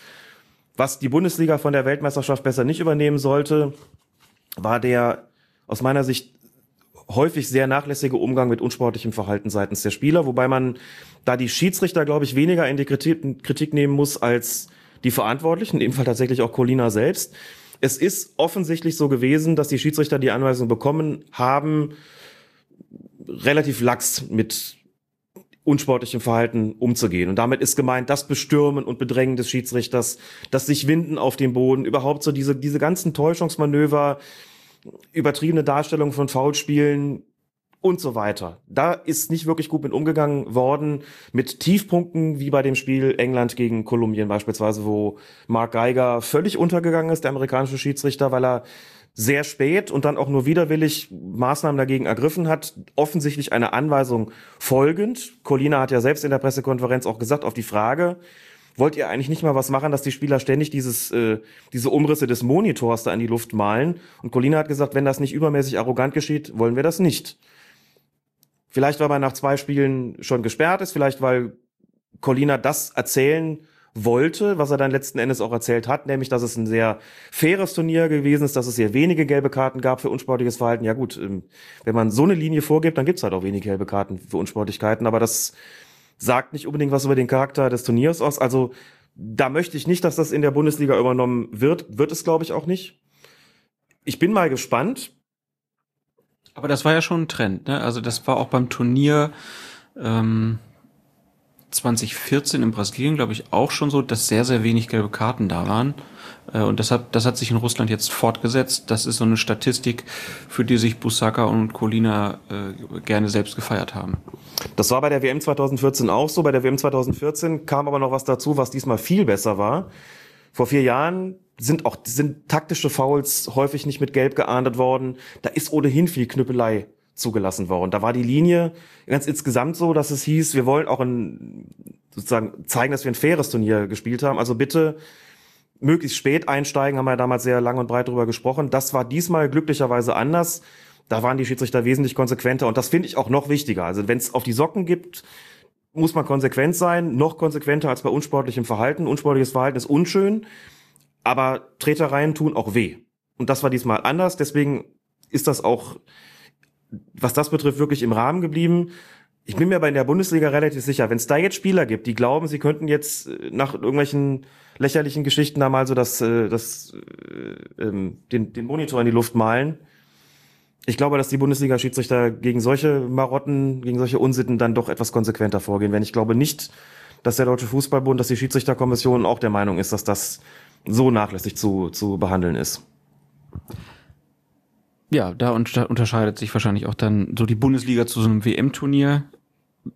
Da kann man dann halt auch einfach mal eine Woche zur anderen sagen, so, das machen wir jetzt aber anders. Das ist bei einem WM-Turnier schwieriger, weil da die Leute sich dann fragen, warum wird das jetzt geändert und meine Mannschaft hat in diesem wichtigen Spiel, wird das anders gehandhabt.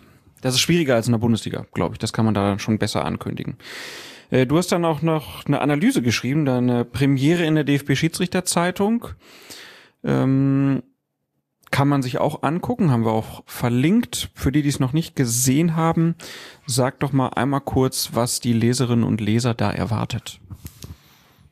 Die DFB-Schiedsrichterzeitung ist das offizielle Organ der deutschen Schiedsrichter im Deutschen Fußballbund, erscheint zweimonatlich Inzwischen, also das war lange Zeit, war es vor allen Dingen ein Mitteilungsorgan. So bin ich damit als Schiedsrichter auch noch groß geworden. Inzwischen ist es ein, wie ich finde, sehr lesenswertes Magazin, in dem auch viele Journalisten schreiben.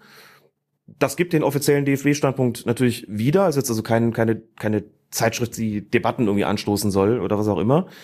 Und ja, aber da gibt's ja schon dann so Punkte, wo dann mal halt über Körpersprache zum Beispiel ein Schwerpunkt gemacht wird damit halt da vielleicht dann auch Amateurschiedsrichter, die jetzt keinen Trainer haben oder keinen Lehrwart, der da so viel besonderen Wert drauf legt oder vielleicht auch nicht viel Ahnung hat, dass man denen dann halt auch solche Sachen mal näher bringen kann. Also es ist schon auch eine, ein Fortbildungsinstrument für alle Schiedsrichter in Deutschland.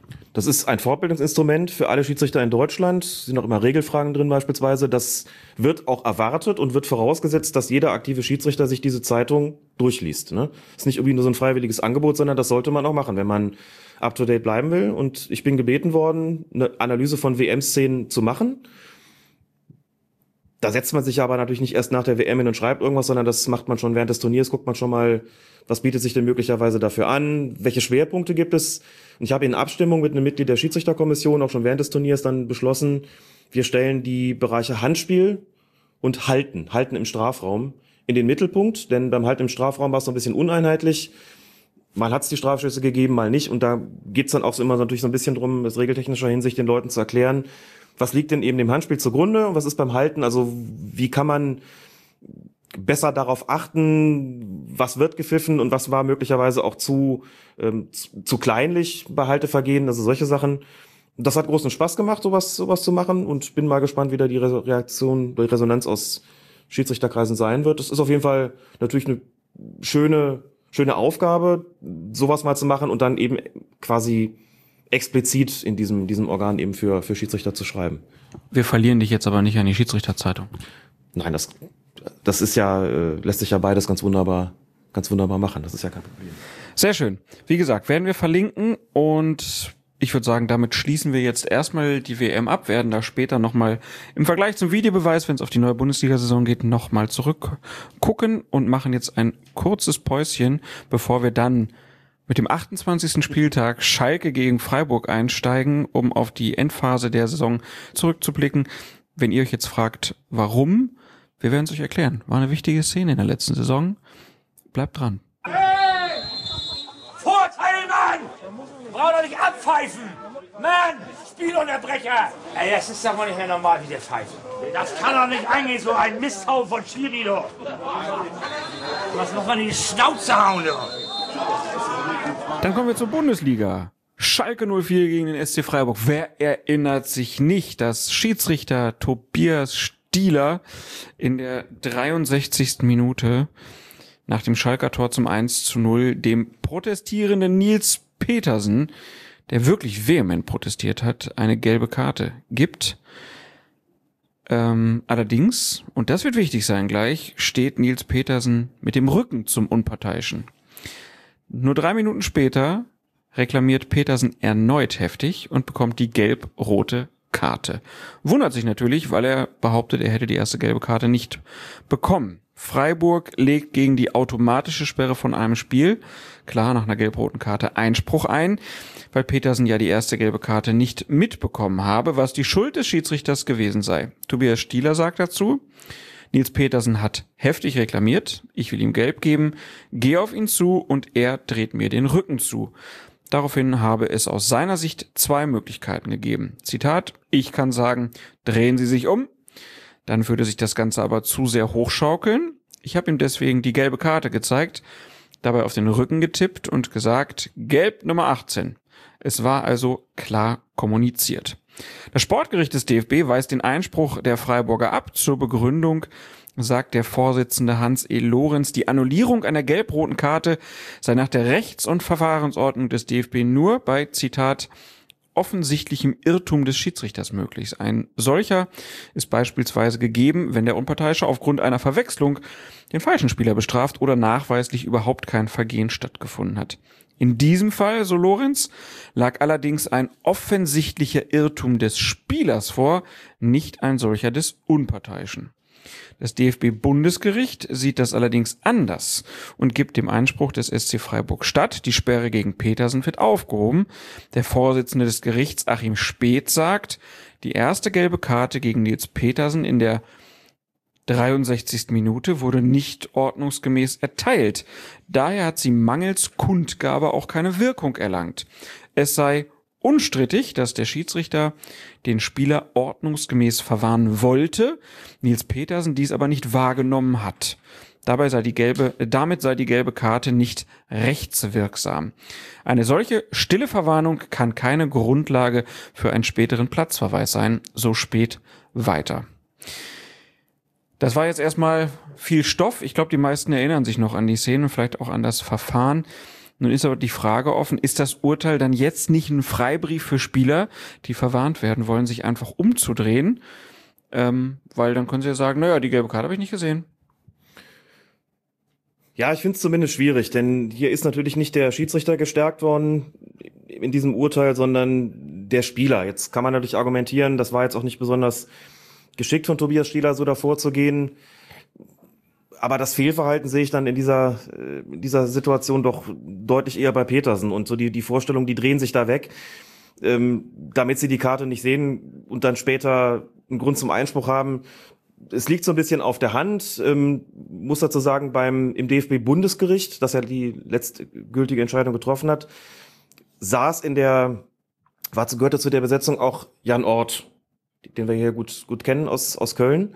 Dem habe ich auch so ein bisschen drüber gesprochen. Und der mit, dem, mit dem hast du zusammen und mit Sascha Stegemann mal einmal die eine Vorlesung gehalten in der Uni Köln. Daher kennen den vielleicht Hörerinnen und Hörer. Ganz genau. Ähm, der gehört zum DFB-Bundesgericht. Wir hatten diese, diese Sendung, die Schiedsrichter im, äh, im Sportrecht, nicht, nicht Sendung, die Veranstaltung in der Kölner Uni. Und er sagte, nein, er sieht das, also so sinngemäß sagt, er sieht das nicht so. Das ist nach wie vor so, wenn Spieler sich da wegdrehen und sich sozusagen der Verwarnung zu entziehen versuchen das ist natürlich was vollkommen anderes, das kann ich an dem Punkt auch, auch einsehen. Er argumentiert so, wenn die sich entziehen wollen, ist ihnen vollkommen klar, was kommt. So, wenn der Schiedsrichter dann noch die Distanz zeigt, wird das auch nicht unwirksam, wenn der Spieler sich wegdreht, weil der weiß, was kommt. Sagt aber, dass in dieser Situation Petersen das nicht unbedingt geahnt hat. Ne? Hat sich zwar fehlverhalten, das ist vollkommen unstrittig, aber sie seien eben auf der Grundlage des, des Materials zu dem Schluss gekommen, dass ihm dann nicht klar gewesen sei, dass er jetzt gleich verwarnt wird und dass Tobias Stieler auch nicht genug unternommen habe, um ihm das klar zu machen. So, und dieses äh, kurz in den, in den Rücken pieksen und Geld Nummer 18 sagen, das sei in der Situation nicht so gewesen, dass Petersen das auf jeden Fall mitbekommen hat. Und deswegen haben sie gesagt, hier ist, äh, das ist quasi dann eben eine stille Verwarnung gewesen. Hier hat sich der Spieler nicht versucht zu entziehen, sondern der hat es gar nicht mitbekommen und dazwischen verläuft dann sozusagen der Unterschied. Stille Verwarnung. Das ist ein schöner Begriff. Die Rechtssprache hat immer schöne Begriffe. Ist aber jetzt natürlich die Entscheidung von Stieler zu sagen, ich will das hier nicht eskalieren, deswegen rufe ich dem Petersen jetzt nicht zu, dass er sich gefälligst umzudrehen hat. Diese Entscheidung wird den Schiedsrichtern jetzt in Zukunft abgenommen. Sie müssen das tun. Sie müssen dafür sorgen, dass der Spieler mitbekommt, wenn er verwarnt wird. Führt das nicht dann auch dazu, dass ein Schiedsrichter dazu gezwungen wird, Maßnahmen zu ergreifen, die ein Spiel dann eher aufheizen. Doch, das glaube ich auch. Und Tobias Stieler hat ja das auch angesprochen, indem er gesagt hat, ich kann ihm zurufen, drehen Sie sich rum, dadurch, heizt sich das möglicherweise unnötig auf. Das stimmt auch, wenn man irgendwie weiß, wie sowas vonstatten geht. Du hast das Gefühl, so hier, die Situation ist jetzt gerade auch schon ziemlich, ähm, ziemlich hektisch und der entfernt sich so ein bisschen das ist auch immer individuell verschieden von Schiedsrichter zu Schiedsrichter und auch von, von Spiel zu Spiel, wie man dann damit umgeht. Du kannst wirklich in, in die Pfeife hauen und sagen, Sie kommen jetzt hier zu mir, Sie laufen mir hier nicht weg und es kann auch genau richtig sein, in so einer Situation das zu machen. Kommt immer darauf an, was das Spiel braucht. Ne? Und es kann Situationen geben, wo du den lieber laufen lässt und zeigst du ihm dann doch so ein bisschen in den Rücken, bist dir sicher, der hat die schon mitbekommen, das ist unstrittig. Er ist verwarnt worden, aber es würde sie jetzt nur unnötig für noch mehr Hektik sorgen, wenn ich den jetzt nochmal zu, zu mir zitieren würde. Mhm. Das kann man so generell nicht sagen. Das ist, äh, hängt, wie gesagt, vom Schiedsrichter und auch maßgeblich vom Spielcharakter ab. Jetzt ist es schon eher so, dass man eigentlich sagen muss, okay, grundsätzlich sind die Schiedsrichter jetzt mehr oder weniger gezwungen, den, den Spielern die Karten von Angesicht zu Angesicht zu zeigen. Es war auch so ein bisschen die Frage, was, was sagt das Regelwerk eigentlich dazu? Ne? Und da steht halt nicht so klar drin, dass der Spieler die gelbe Karte auch wirklich sehen muss. Ne? Da steht da drin, wie der Schiedsrichter eine, also dass der Schiedsrichter eine Verwarnung auszusprechen hat in folgenden Fällen und über das genaue Prozedere wird da eigentlich nichts gesagt. So, und das ist jetzt natürlich ein bisschen klarer geworden, wenn man sagt, na gut, das Zeigen an sich genügt nicht, denn der Spieler muss sie auch wahrnehmen. Und da muss man natürlich schon grundsätzlich sagen, das ist schon auch sinnvoll, denn du willst damit ja was erreichen. Ne? Wenn ein Spieler die gelbe Karte gar nicht wahrnimmt, dann ist er auch nicht verwarnt oder auch nicht vorgewarnt. Das kann ich an der Stelle so schon einsehen. Ich persönlich würde ja sagen, das kann ich natürlich nicht beweisen, aber oder nicht nicht ähm, mit letztgültiger äh, Konsequenz da nachweisen. Ich würde ja sagen, ich glaube dem Petersen das nicht wirklich, dass er das nicht mitbekommen hat. Da gab's, Ach was. da gab's Videoaufnahmen aus dem Zuschauerbereich, wo man sieht, naja, der bekommt, glaube ich, eigentlich schon mit, dass der Spieler sich ihm gerade nähert und äh, weicht da so ein bisschen aus. Also das ist, die Spieler spüren sowas auch. Die sind ja nicht, auch nicht doof. Also das, ich kann zwar nachvollziehen aus Freiburger Sicht, die steckten, da im, steckten im Abstiegskampf, dass sie sagen, wir ziehen jetzt alle Register. Ist, glaube ich, normal, aber war ganz ehrlich, der will das nicht mitbekommen haben. Ich weiß nicht. Und dann guck dir mal die Reaktion nach der gelb-roten Karte an. Ein Spieler, der eine gelb-rote Karte sieht und sich sicher ist, ich bin nicht verwarnt, Der rastet aus. der rastet aus, sagt, da, wieso ich? Ich hab- Ich habe doch nicht mehr gelb gesehen. Wenn man sieht, wie Petersen nach der gelb-roten Karte reagiert, also okay, wir sind im Bereich der Psychologie, aber erzähl mir nicht, dass er nicht wusste, dass er nicht schon, dass er nicht gelb gesehen hat. Und das ist so ein Aspekt, der kommt mir da so ein bisschen sehr zu kurz. Vielleicht einfach auch mal so als, als, als Sportrichter sagt, Herr Petersen, erzählen Sie uns keine Märchen. Na klar haben Sie das mitbekommen. Sie, Sie kennen Herrn Stieler, Sie äh, haben da reichlich Kontra gegeben nach dem, ich weiß nicht, dem 1 zu 0 Elfmeterentscheidung oder was es war. Und jetzt wollen Sie uns hier verkaufen, Sie hätten das nicht mitbekommen, hören Sie doch auf. So, also wäre auch eine Maßnahme gewesen, ne? Und dann, die Sache hat schon auch noch eine Metaebene. Aber die Richter vom Sportgericht hatten es ja auch nicht einfach, denn Stieler hat sich vor dem Sportgericht geweigert, etwas zu Petersen äh, zu sagen, beziehungsweise zu sagen, was Petersen ihm vor der gelb-roten Karte zugerufen hatte. Da ist ja der, erstmal die Frage, warum sagt er nicht aus? Und zweitens, geht das überhaupt? Dass ein Schiedsrichter sich von Sportgericht setzt und nicht aussagt? Nee, das geht eigentlich nicht. Die Verwunderung war auch groß beim Sportgericht. In dieser Verwunderung haben sie auch äh, Ausdruck verliehen in der Urteilsbegründung. Das DFB-Bundesgericht, das übrigens keine neue Beweisaufnahme nochmal gemacht hat, sondern sich auf die Beweisaufnahme gestützt hat des, des Sportgerichts, hat dieser Verwunderung auch nochmal Ausdruck verliehen. Und Tobias Stieler, also muss ich das jetzt nicht vorstellen wie ein ordentliches Gerichtsverfahren, so, ne? Ich meine, es wird einfach im Bereich des Sports und hier im Bereich des Fußballs erwartet, dass äh, Sportler an der Aufklärung eines Sachverhalts mitwirken. Warst du schon oft bei Sportgerichtsverhandlungen? Ja, ich bin als Schiedsrichter diverse Mal als Zeuge da gewesen. Es wird er- erwartet, dass du da zur Aufklärung des Sachverhalts beiträgst und zwar vollumfänglich. Und das sind ja jetzt auch keine Räume wie in einem Gericht, sondern das sind manchmal in irgendwelchen Sportvereinen, äh, manchmal in Kneipen. Äh, ja, ist ja so. Ne? Genau, also das ist je nach Landstrich dann auch wieder ein bisschen unterschiedlich. Das DFB-Bundesgericht, wahrscheinlich in Frankfurt irgendwo, ne? Ja, richtig. Und äh, gut, äh, hat Stieler da eigentlich jetzt Konsequenzen draus äh, erfahren müssen, dass er da nichts gesagt hat? Das Sportgericht hat geschrieben, sie verzichten darauf, ihrerseits irgendwelche Konsequenzen zu ziehen, also ihn da irgendwie in irgendeiner Form zu bestrafen oder eine Strafe zu beantragen. Das ist dazu sagen, man gibt natürlich einfach auch der Spekulation Nahrung. Warum könnte Tobias Stieler nichts gesagt haben? So, und dann gab es ein Gerücht, das hieß, die beiden sind befreundet, Stieler ist mit Petersen befreundet und wollte seinen Freund Petersen schützen. Warum hat er ihm dann gelb-rot gezeigt, wenn es sein Kumpel ist, ne? Ich fand dann auch so ein bisschen das Argument, dachte, naja gut, wenn sie dann wirklich so gut befreundet sind, dann brauchst du da auch nicht gelb-rot zu zeigen, lässt es halt gleich bleiben. So, also die andere Spekulation, die es gab, die fand ich zumindest näher liegend. Die ging in die Richtung, Petersen hat ihn beleidigt und Stieler wollte aber aus welchen Gründen auch immer da nicht knallrot zeigen, sondern nur gelb-rot. Ob das dann jetzt war, um einen Spieler zu schützen, mit dem er angeblich befreundet ist, oder ob es einfach war, weil er sagte, ich habe den schon verwarnt und das ist für mich irgendwie noch ein Spruch, der für mich in einem Bereich liegt, wo man sagt, da genügt auch gelb-rot. Das sei jetzt mal dahingestellt, aber es hieß irgendwie so, der hat keine Aussage getroffen, quasi, um sich selbst nicht zu belasten, denn so nach dem Motto, wenn ich ihm jetzt, wenn ich hier erzählen würde, was Petersen zu mir gesagt hat, dann würde ich kritisiert werden, weil es dann hieße, hör mal, für den Spruch musst du rot zeigen und nicht gelb-rot. Ne? Natürlich hat er dann auch ähm, irgendwelche Boulevardmedien auch sofort spekuliert, was da gesagt worden sein könnte und wollte das irgendwie erfahren haben. Das gehen wir jetzt mal nicht weiter, aber das wäre eine theoretische Erklärung. Das weiß aber in letzter Konsequenz nur Tobias Stieler selbst, deswegen will ich da gar nicht groß drüber spekulieren. Aber dass es eben Raum für Spekulationen gibt, ähm, ist klar und das ist auch nicht gut in so einer Situation. Schiedsrichter sollte da aussagen und Fröhlich hat gesagt, Tobias Stieler hat sich schriftlich eingelassen zu der Sache. Aus dieser schriftlichen Einlassung geht hervor, dass er eingesehen hat, dass er einen Fehler gemacht hat. Thema erledigt. Und was passierte auf jeden Fall war, dass Tobias Stieler am Ende der Saison dann nicht mehr gepfiffen hat. Ich glaube, die letzten drei Spieltage ist er nicht mehr zum Einsatz gekommen. Und das ist auch offen so kommuniziert worden, dass man ihn da jetzt mal doch zum Saisonende rauslassen möchte, ähm, weil man den Eindruck hatte, dass das gerade besser so ist. Aber er gehört weiter zu den Bundesliga-Schiedsrichtern. Er gehört weiter zu den Bundesliga-Schiedsrichtern und wird auch, äh, also das ist jetzt gegessen, die Sache, ne? Wir haben neue Saison. Wird er nie wieder Spiele des SC Freiburg leiten und von seinem Kumpel Petersen? Doch, ich glaube nicht, dass es da irgendein Problem gibt. Es, die, die Vorgeschichte des Spiels, das muss man auch dazu sagen, war natürlich, dass Tobias Stieler, ich glaube in der was war in der Hinrunde, ne? Soyuncu eine rote Karte gezeigt hatte nach Videobeweis, die es nicht hätte geben dürfen. Damals auch schon viel Ärger mit, mit Christian Streich hatte. Jetzt wieder so eine, so eine Aktion, die natürlich die Freiburger und auch da Christian Streich auf die Palme gebracht hat.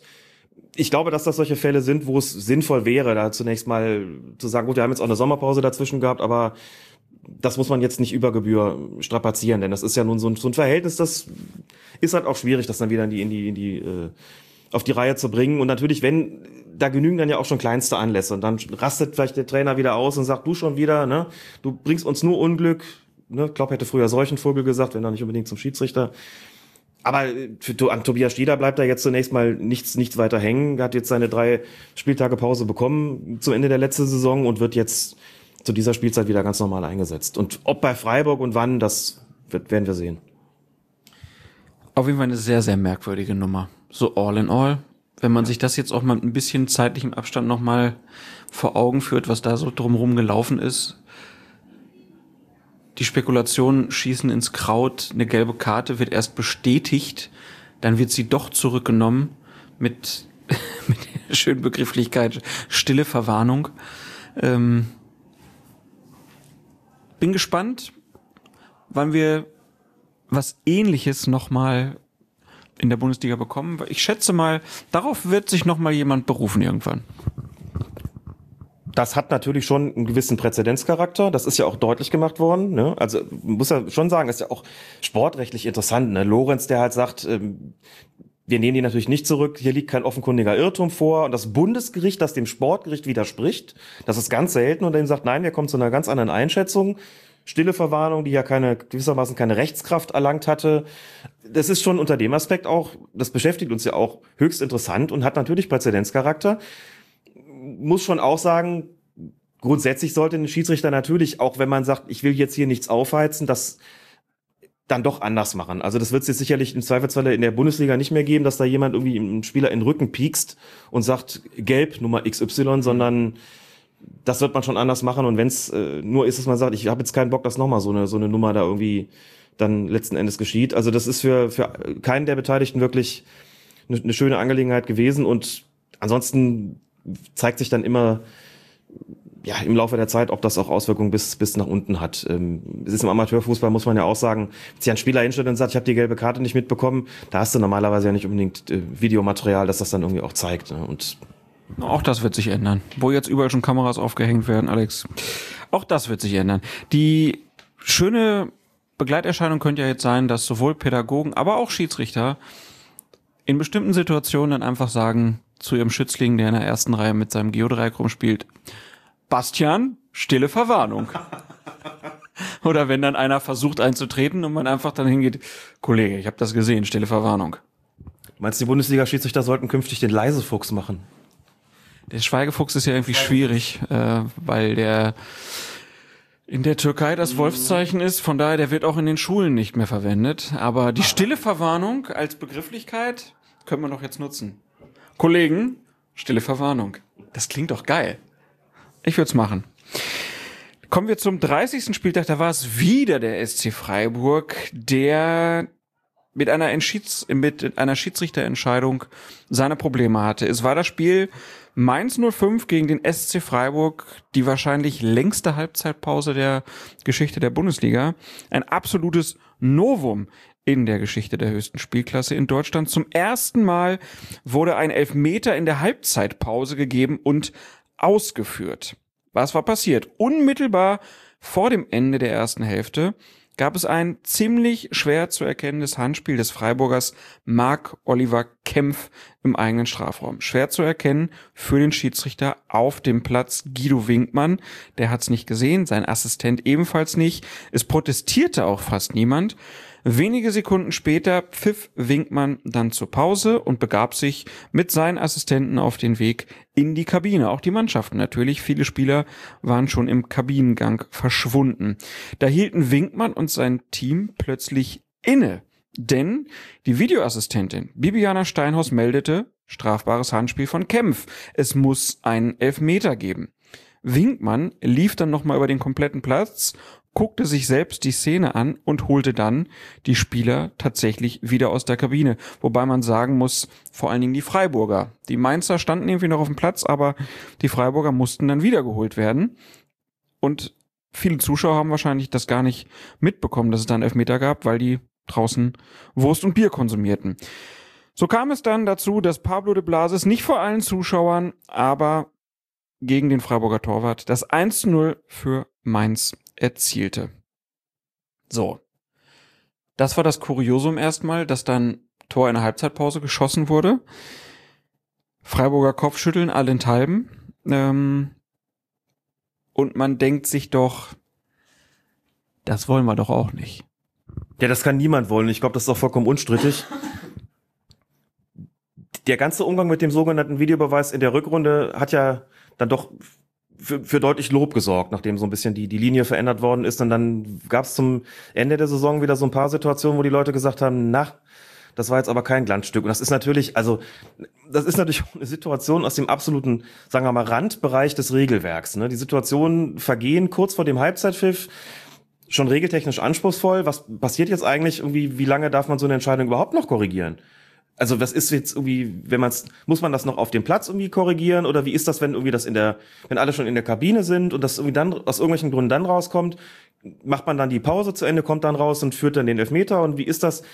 Das ist schon komplex, das sind immer so gemeine Regelfragen, die man dann hat, fiese Regelfragen bei äh, bei Lehrgängen, man dann ach, wie war das jetzt irgendwie nochmal und dass das überhaupt vorkommt, ist äh, ja schon selten genug. Und das ist hier natürlich deswegen passiert letzten Endes weil es eben einen Videoassistenten, beziehungsweise in dem Fall eine Videoassistentin gab. Hätte es die nicht gegeben, kein Hahn danach gekräht im Grunde genommen. Ne? Dann hätten halt irgendwelche Medien, irgendwelche Fernsehanstalten hätten gezeigt, guck mal hier ein Handspiel, hätten alle gesagt, oh, hat er übersehen, hätten Strafstoß geben müssen. Gut, jetzt gehen wir mit dem 0-0 in die Pause.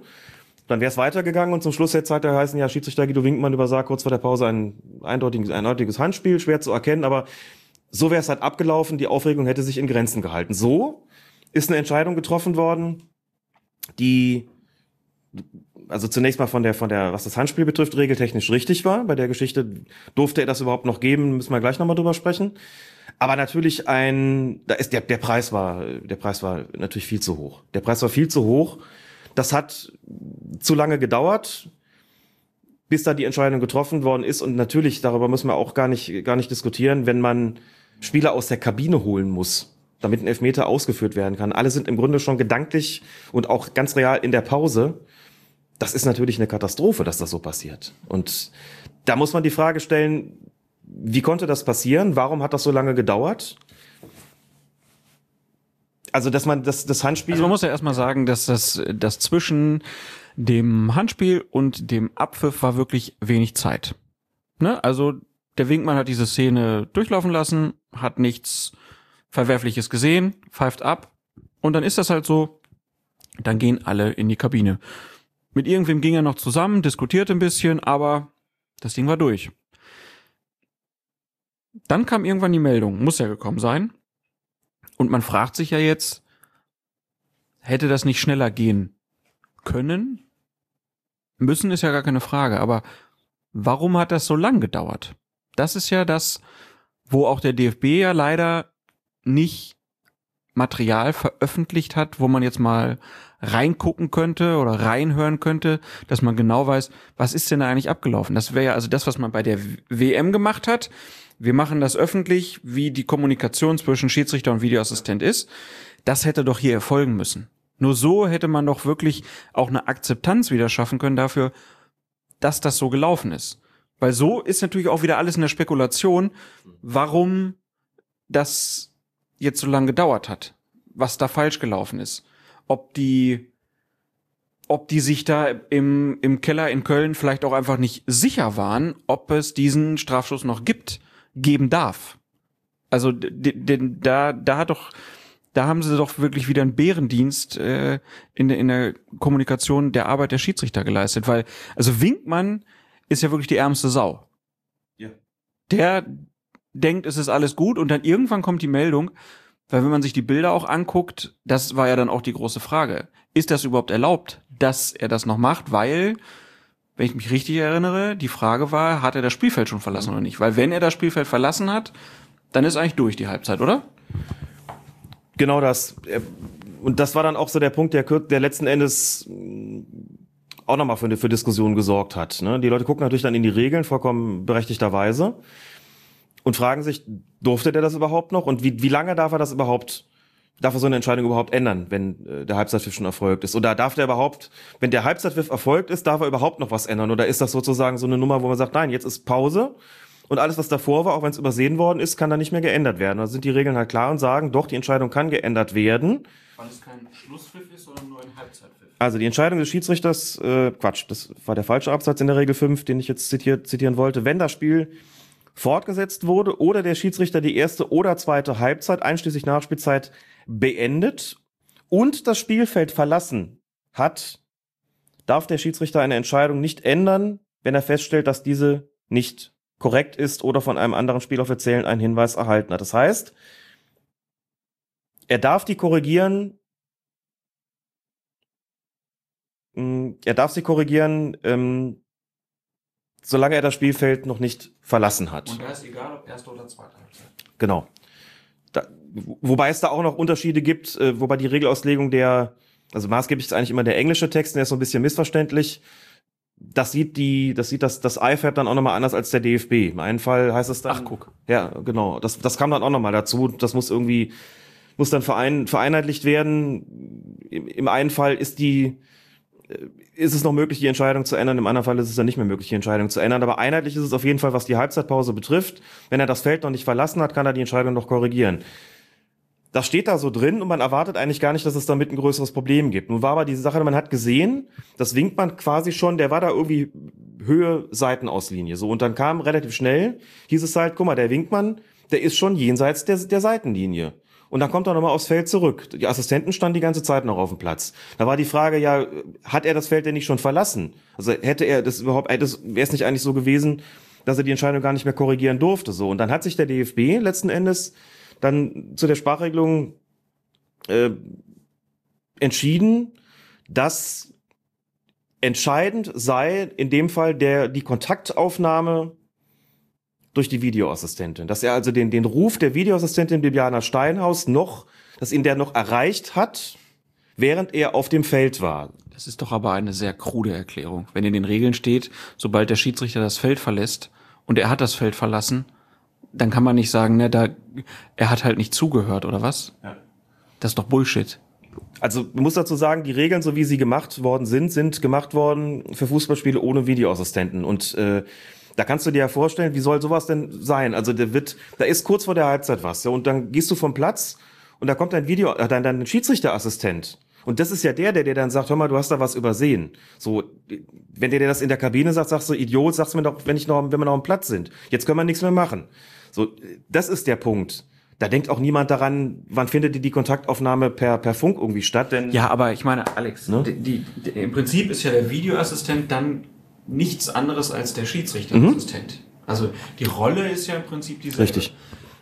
Wenn dann die Kontaktaufnahme zu spät erfolgt, ja. beziehungsweise oder winkt man das nicht hört oder wir wissen ja nicht, wie es gelaufen ist, ähm, dann muss man noch sagen, dann können wir nur gucken, was der Schiedsrichter gemacht hat. Der Schiedsrichter hat das Feld verlassen. Und dann hätte man doch hier einfach sagen müssen, den Elfmeter, den gibt's nicht mehr, weil aus unserer Sicht ist das Ding durch. Das wollte man natürlich nicht, weil man sich auch gesagt hat, jetzt wenn wir schon feststellen, dass das ein strafbares Handspiel ist, und um es kurz noch der Vollständigkeit halber zu sagen, klar und ohne Zweifel. Also es musste ein, der Eingriff musste eigentlich grundsätzlich schon erfolgen. Denn das Handspiel ist klar absichtlich gewesen. Das ist ein Ding, wo es keine Zweifel daran gibt, den muss man, den muss man pfeifen. Das ist keine, keine Grauzonenentscheidung irgendwie. Winkmann war auch nur ganz kurz am Monitor, bevor er sich dann da entschieden hat, ja, den müssen wir tatsächlich geben. Aber das, das auch nochmal ganz kurz festzuhalten. Das war natürlich auch wieder Gold, dass er einmal über das komplette Spielfeld ja. laufen musste, alleine, um dann wieder zurückzukommen, um dann den Leuten zu sagen, ey, ihr müsst nochmal wiederkommen.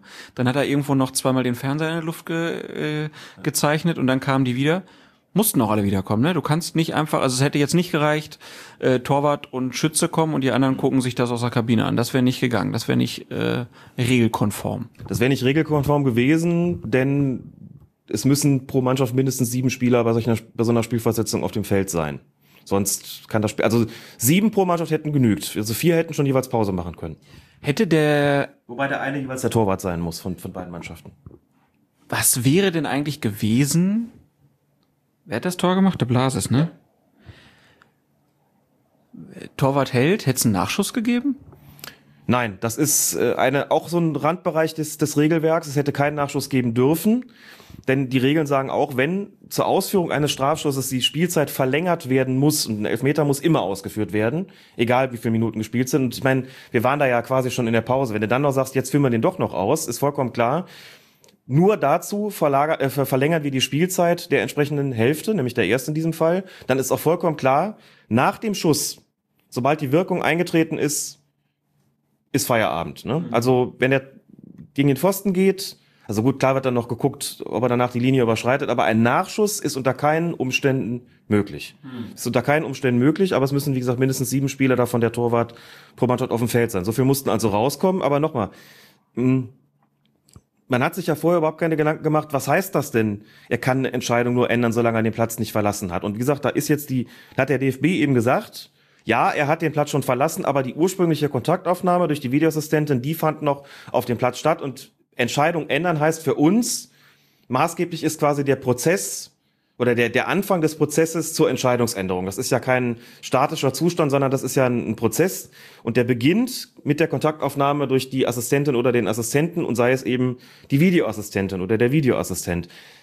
Ehrlich gesagt, also das kann man äh, rein, rein, rein fußballrechtlich so sehen und ehrlich gesagt habe ich so ein bisschen das Gefühl, das hat man deswegen gemacht, damit man sich nicht mit dem Gedanken herumschlagen muss, was bedeutet das denn wenn er das nicht mehr durfte, dann wäre es nämlich ein Fall gewesen für eine Anfechtbarkeit, ne?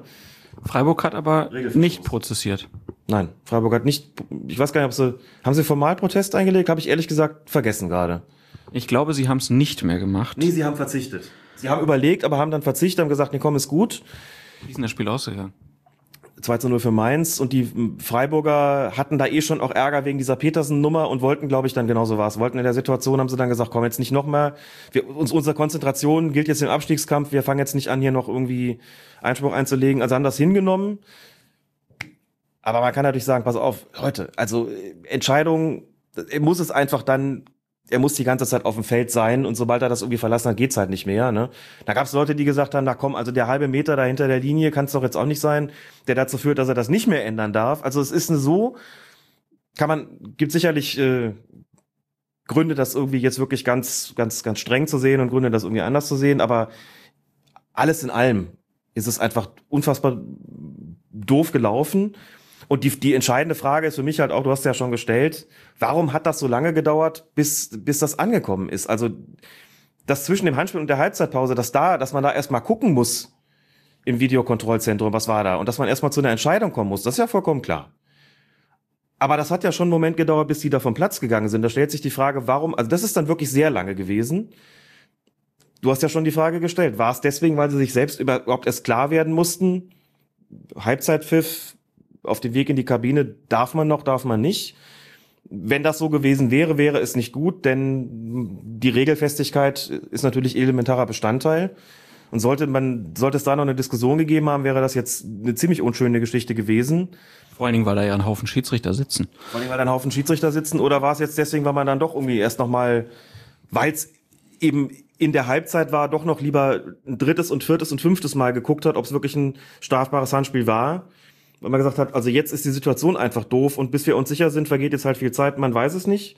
Aber ich gebe dir auch recht, es wäre nicht unklug gewesen, glaube ich, das einfach zu kommunizieren. Das Einzige, was ich mitbekommen habe, war der Sportinformationsdienst Düsseldorf durfte diese Kommunikation wohl anhören und hat anschließend gesagt, alles sauber. Aber da wäre mir dann auch lieber, also das ist so, so eine Das Information. ist dann halt auch, ja, ne? genau, dass du dann halt irgendwie, ah, der, wenn der Sportinformationsdienst, nichts gegen den Sportinformationsdienst, aber du weißt, warum soll ich denen jetzt deren Bewertung glauben? Also das ist ja dann auch irgendwie wieder Quatsch. Sowas muss öffentlich gemacht werden. Punkt. Schadet nix. Wir haben gesehen bei der Weltmeisterschaft, du hast es gesagt, bei der Pressekonferenz, auf welch großes Interesse sowas äh, stößt. Ich Und es ist ja auch alles möglich. Es gibt diese Mitschnitte. Es muss ja sogar, es muss ja sogar ein Fernsehbild von dem Assistententeam geben, weil man ja immer, also wenn die in diesen Videoassistentenraum reinschalten, sieht man ja immer ein Kamerabild von denen, die da vor den Schirmen arbeiten. Das heißt, da muss es, auch da muss es eine Aufzeichnung geben.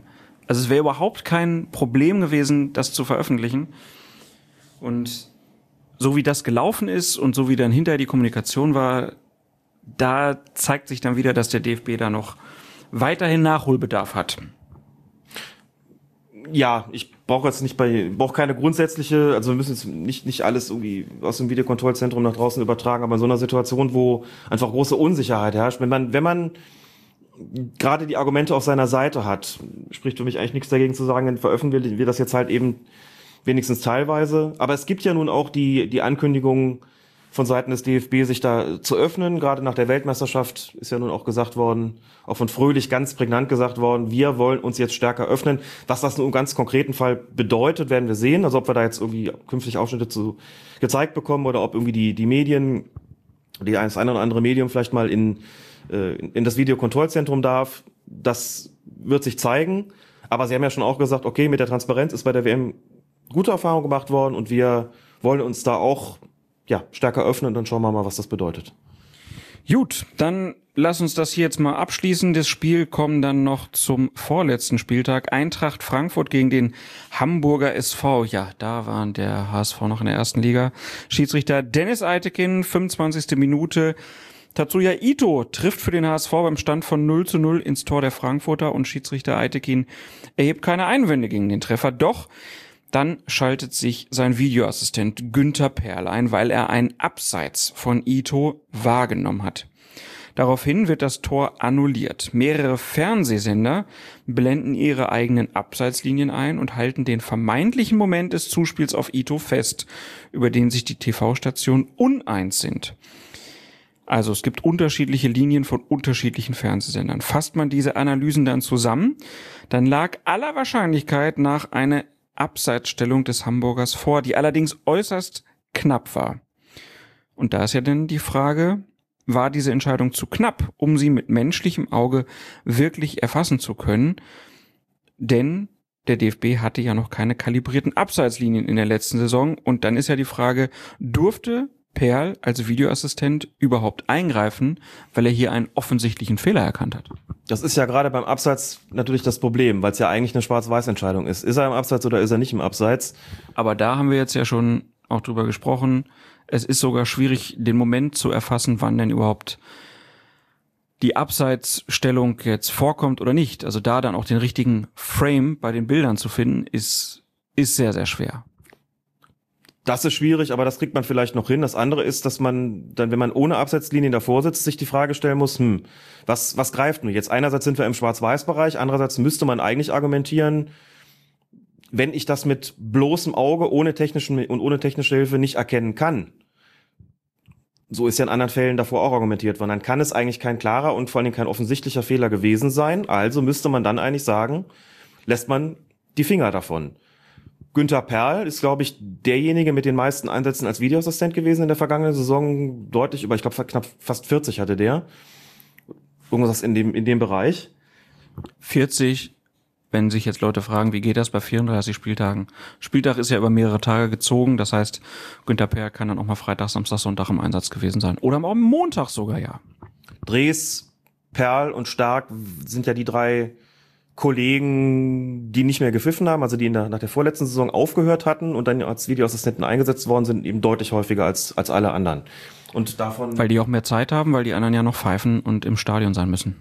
Ganz genau, und da war, ich meine, dass Perl da direkt der, der, der äh, Spitzenreiter gewesen. Aber und auch insofern viel Erfahrung hat und so und mit Sicherheit auch ein sehr gutes Auge. Der wird natürlich, das muss man auch sagen, also was, was animiert ihn denn dann zu sagen, das ist ein Abseits, du musst den Treffer zurücknehmen? Natürlich, dass er da sitzt als Videoassistent mit viel Erfahrung und sagt, ich sehe das.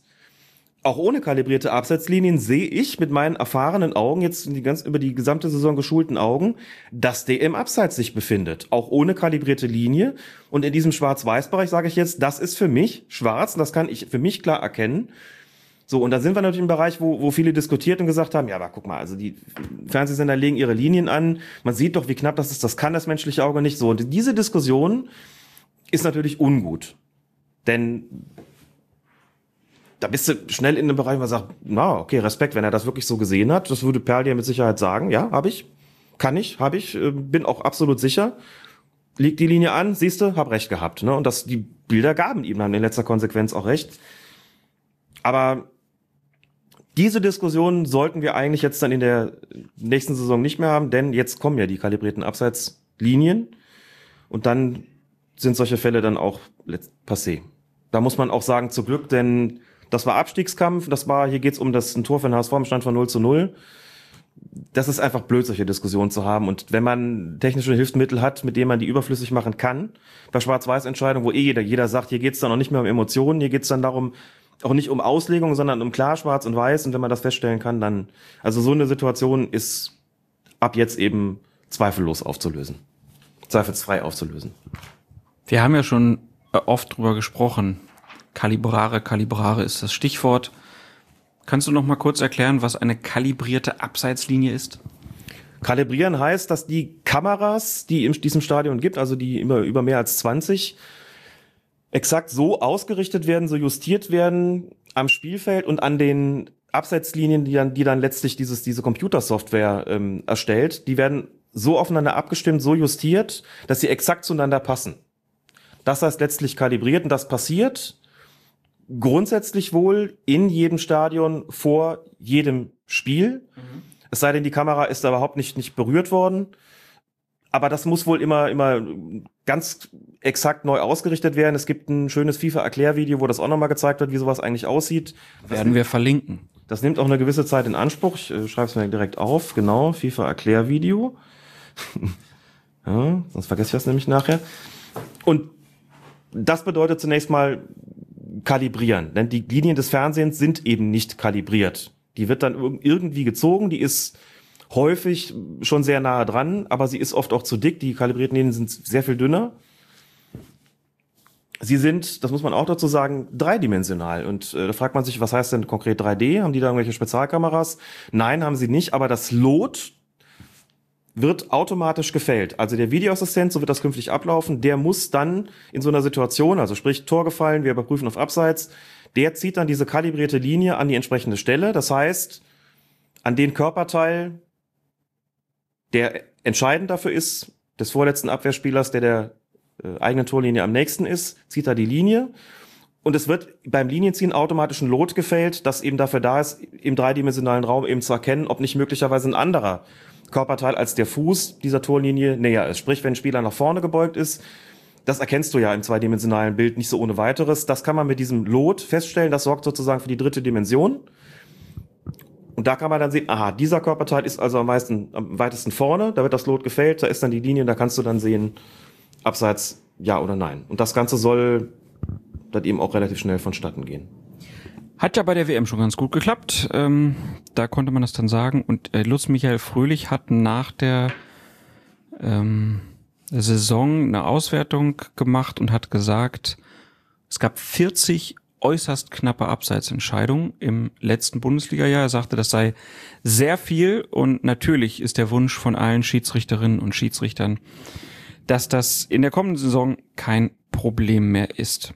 Mir ist eben noch irgendwie eingefallen, stell dir mal vor, du warst in Mainz im Stadion, hattest da im Kuchenblock deine Tickets, bist schon am Buffet und oben auf dem Fernseher wird ein Elfmeter gezeigt und du sagst, Mensch, Kalle, wir haben Elfmeter gehabt?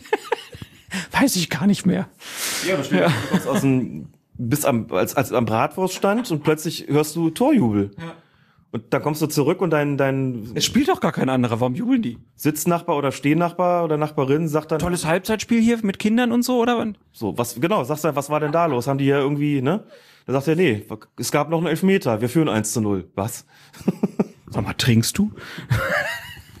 Genau. Du siehst schon Elfmeter, wo keine sind. Ja, damit äh, schließen wir die Bundesliga-Saison ab. Bevor wir auf die kommende schauen, blicken wir noch kurz auf das DFB-Pokalfinale. Bayern München unterlag Eintracht Frankfurt und äh, Schiedsrichter war dort Felix Zweier beim Finale. Es lief bereits die Nachspielzeit. Frankfurt führte mit 2 zu 1. Da traf Kevin Prinz Boateng im eigenen Strafraum Javi Martinez beim missglückten Versuch, den Ball wegzuschlagen. Schiedsrichter Zweier lässt jedoch weiterspielen und bleibt dann auch nach Ansicht der Videobilder am Spielfeldrand dabei, keinen Elfmeter zu geben. Zwei Tage nach dem Finale nennt er dann die Gründe für seine Entscheidung, die selbst die Frankfurter überrascht hatten. Dem Kicker sagte Zweier, anhand des Bildmaterials kein Kontakt gesehen zu haben, der ursächlich für das Zufallkommen von Martinez war. Schließlich habe der Spanier den getroffenen Fuß noch ohne Bewegungsänderung und stabil auf dem Boden aufgesetzt, bevor sein anderes Bein abhebt, nach vorne fliegt und er hinfällt. Mit anderen Worten, Treffer und Wirkung haben für mich nicht zusammengepasst. Der Schiedsrichterchef, Lutz Michael Fröhlich, konnte diese Argumentation zwar im Grundsatz verstehen, zugleich stellte er aber die Frage in den Raum, ob solche Entscheidungen am Ende in der Öffentlichkeit noch nachvollziehbar sind. Du als Bayern-Fan, konntest du das nachvollziehen? Geht ja nicht darum, das als Bayern-Fan nachzuvollziehen. Ich muss das hier immer extra nochmal betonen, weil sonst wird es uns nachher vorgeworfen. Guck dir die Sammer-Debatte an. Wie kann der noch über Fußball bei Eurosport reden, wo der doch jetzt für Borussia Dortmund aktiv ist? Im weißen Polohemd. ja, abs absurde Debatte. Ähm, als ich das Finale geguckt habe und zwei Jahre draußen war und die Szene nochmal über den, den Bildschirm flimmerte, war ich mir sicher, der kommt jetzt zurück und gibt Strafstoß. Und Du zwar, hast schon den Shampoos entkorkt. ich habe gedacht, jetzt äh, tritt Robert Lewandowski an, macht höchstwahrscheinlich das 2 zu 2 und in der Verlängerung, wenn die Bayern mehr Körner haben als die Frankfurter. Natürlich. 8-2 hätten die gewonnen. ganz ehrlich, äh, um das auch noch mal kurz äh, kurz zu sagen, ich habe das ja nach dem Spiel damals auch auf, auf, auf Twitter geschrieben, dass äh, klammern wir mal kurz die Schiedsrichterperspektive da aus. Ich ähm, fand das sehr ähm, sehr anrührend, wie die Frankfurter gefeiert haben. Also für die Bayern wäre es halt ein weiterer Pokaltitel gewesen. Ich bin, bin Fan dieses Clubs, insofern wäre es mir recht gewesen, wenn, wenn die Bayern das gewonnen hätten. Aber ehrlich gesagt, das ist schon auch eine, eine wahnsinnig schöne Geschichte. Die Freude war doch wirklich, also wenn man, wenn einen das wirklich, wenn man das irgendwie doof findet oder einen das kalt lässt, dann finde ich, ist man irgendwie auch kein Fußballfan. Ich habe den Frankfurtern das ehrlich gesagt von Herzen gegönnt. Ich finde, die haben das total gut gemacht in dem Pokalspiel. Ich fand, die waren besser. Die haben sich den Sieg verdient. Aber wenn man gesehen hat, dieses 3 zu 1, der Lauf da zu dem 3 zu 1, ähm, das sind eigentlich großartige Geschichten und insofern allen Respekt vor diesem Titel so und und äh, trennen wir die Schiedsrichterentscheidung einfach mal so ein bisschen davon davon ab. Also hab, hab's ihnen völlig gegönnt und habe auch in der Situation, als Zweier zurückkam, keinen Strafstoß gehabt und nur gedacht so, was? Nicht? Aber es war, mein Ärger war irgendwie jetzt gar nicht wirklich besonders groß. Ich dachte, naja gut, irgendwie soll heute nicht sein und irgendwie ist es auch, irgendwie ist es auch gerecht. Aber das nur so am Rande. Ansonsten zeigt sich an der Erklärung von Zweier halt mal wieder, dass der Begriff Videobeweis eigentlich untauglich ist. Wir reden hier nicht über einen Beweis. Ne? Ich finde, es gibt sehr gute Gründe, zu einem völlig anderen Ergebnis zu kommen, aber es ist überhaupt nicht abwegig, was Zweier da erzählt hat. Sehr gute Gründe deswegen, weil ich die Situation so gesehen habe, also es ist ein Volltreffer von, von Boateng. Boateng will den Ball wegschlagen, er trifft den Ball nicht und mit genau diesem Schwung trifft er Martinez am Fuß. So, der versucht noch, Das ist im Prinzip so ein klassisches äh, Kreisliga-Foul gewesen. Genau, so ein klassisches Kreisliga-Foul, wo du als Schiedsrichter sagst, ich habe vielleicht nicht genau gesehen, was der gemacht hat, aber ich habe es gehört. Weil es richtig, das ist dieses klassische Klack, wo du sagst, okay, und dann denkst du, oh, das hat bestimmt wehgetan. Und Martinez versucht aber noch, und deswegen hätte ich halt, also Zweier sagt halt, er kann den getroffenen Fuß noch stabil aufsetzen, bevor sein, bevor sein anderes Bein abhebt, er nach vorne fliegt und hinfällt. Ich habe mir die Szene ja oft angeguckt und würde sagen, der hat halt einfach versucht, ähm, den Ball, er hat mit dem rechten Fuß, über den er dann letztlich fällt, versucht, den Ball zu spielen. Das konnte aber nicht mehr, weil er durch den Tritt aus dem Gleichgewicht gebracht worden ist und deswegen sah das so komisch aus, dass er übers andere Bein fällt, weil er den Ball in dem Moment eben verfehlt. Den verfehlt aber, wie gesagt, deswegen, weil er getroffen worden ist. Also würde ich sagen, das ist der Grund gewesen. Und der Treffer so klar, dass man eigentlich nicht, finde ich, nicht, nicht wirklich zu einem anderen Ergebnis kommen sollte bei der Entscheidung. Aber Zweier hat es eben anders interpretiert und dieser Begriff Interpretation ist halt wichtig. Er sieht sich, guckt sich die Bilder an und sagt, wir haben hier die, die letzte Minute oder vorletzte Minute eines Pokalfinals, das spitz auf Knopf steht. Und ich gucke mir das an und denke mir, du musst ja auch in Sekunden schnell entscheiden und, und guckst da drauf und denkst dir so, was ist das denn? Okay, der trifft den habe ich jetzt auch gesehen, aber der bleibt ja stehen, der fällt über das andere Bein ist für mich jetzt kein klares Ding. Nö, kann man vertreten, da laufen zu lassen. Ist kein offensichtlicher Fehler. Kein offens ich habe keinen offensichtlichen Fehler gemacht, ich bleib bei der Entscheidung. Also ich, ich finde das nicht, ich finde das falsch situativ, aber ich finde es nicht abwegig. Ich habe das jetzt nicht gelesen und gedacht, was erzählt der da für ein Quatsch? Sondern habe gedacht, ja, das ist eine Möglichkeit der Interpretation, die im Rahmen liegt. Die Bilder suggerieren halt nur Eindeutigkeit. Ich finde, es gibt mehr Gründe für eine andere Interpretation, aber bitte, das ähm, da sind wir halt in einem Bereich, wo man sagt, es gibt nicht nur schwarz und weiß und das ist eben dann auch nicht komplett objektivierbar an der Stelle.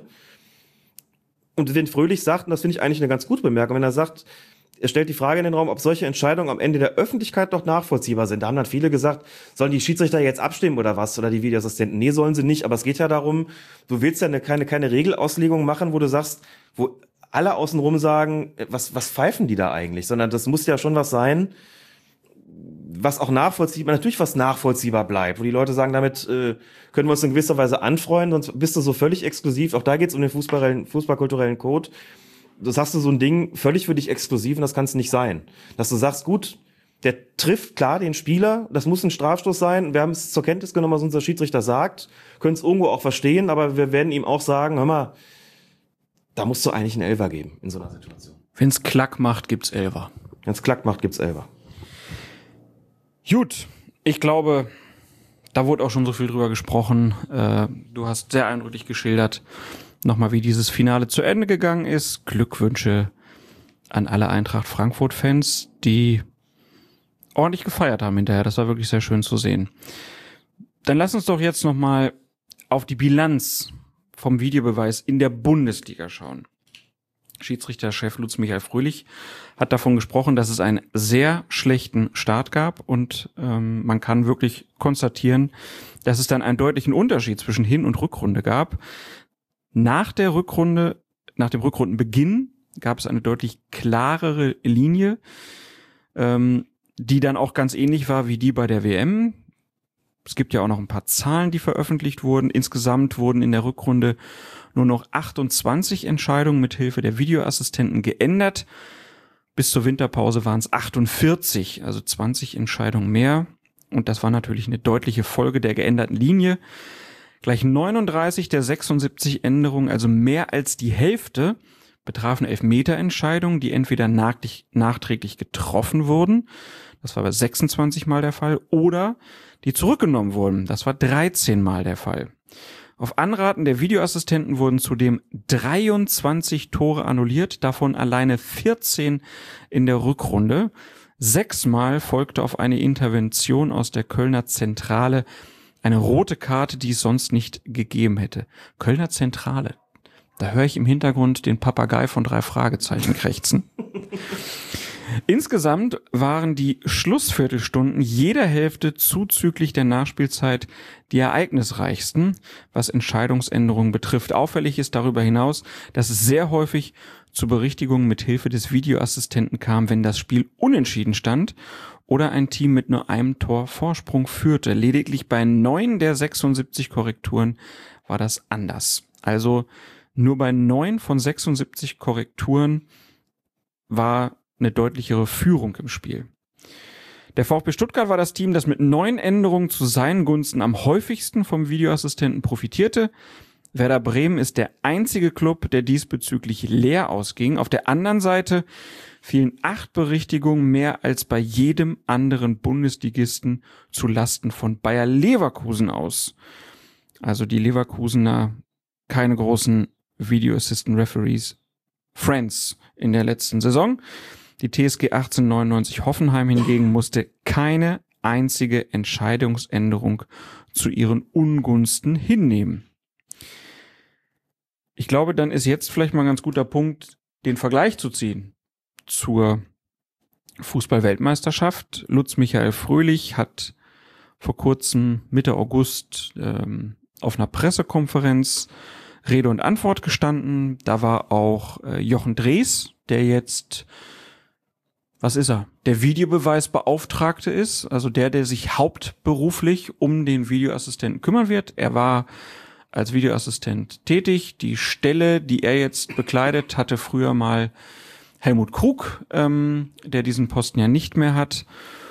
Lutz Michael Fröhlich hat das sozusagen noch nebenbei gemacht. Da haben sie gemerkt, das ist nicht gut. Wir brauchen da jemanden, der sich da hauptsächlich drum kümmert.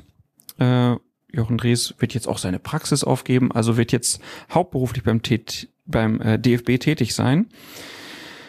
Ähm, seine Aufgabe wird natürlich auch sein, die Videoassistenten zu schulen, zu trainieren, da auch zu gucken, wie können wir da besser werden. Ähm, Lutz Michael Fröhlich hat im Interview mit meinem Kollegen Matthias Friebe im Deutschlandfunk gesagt, dass die Kommunikation bei einigen Videoassistenten noch deutlich besser sein könnte. Es gibt welche, die seien da sehr gut, andere könnten da noch ein bisschen besser werden. Also da gibt es ein bisschen Nachholbedarf. Wir haben schon gesagt, ähm, dass es einen großen Unterschied in der Bundesliga-Saison zur Weltmeisterschaft geben wird.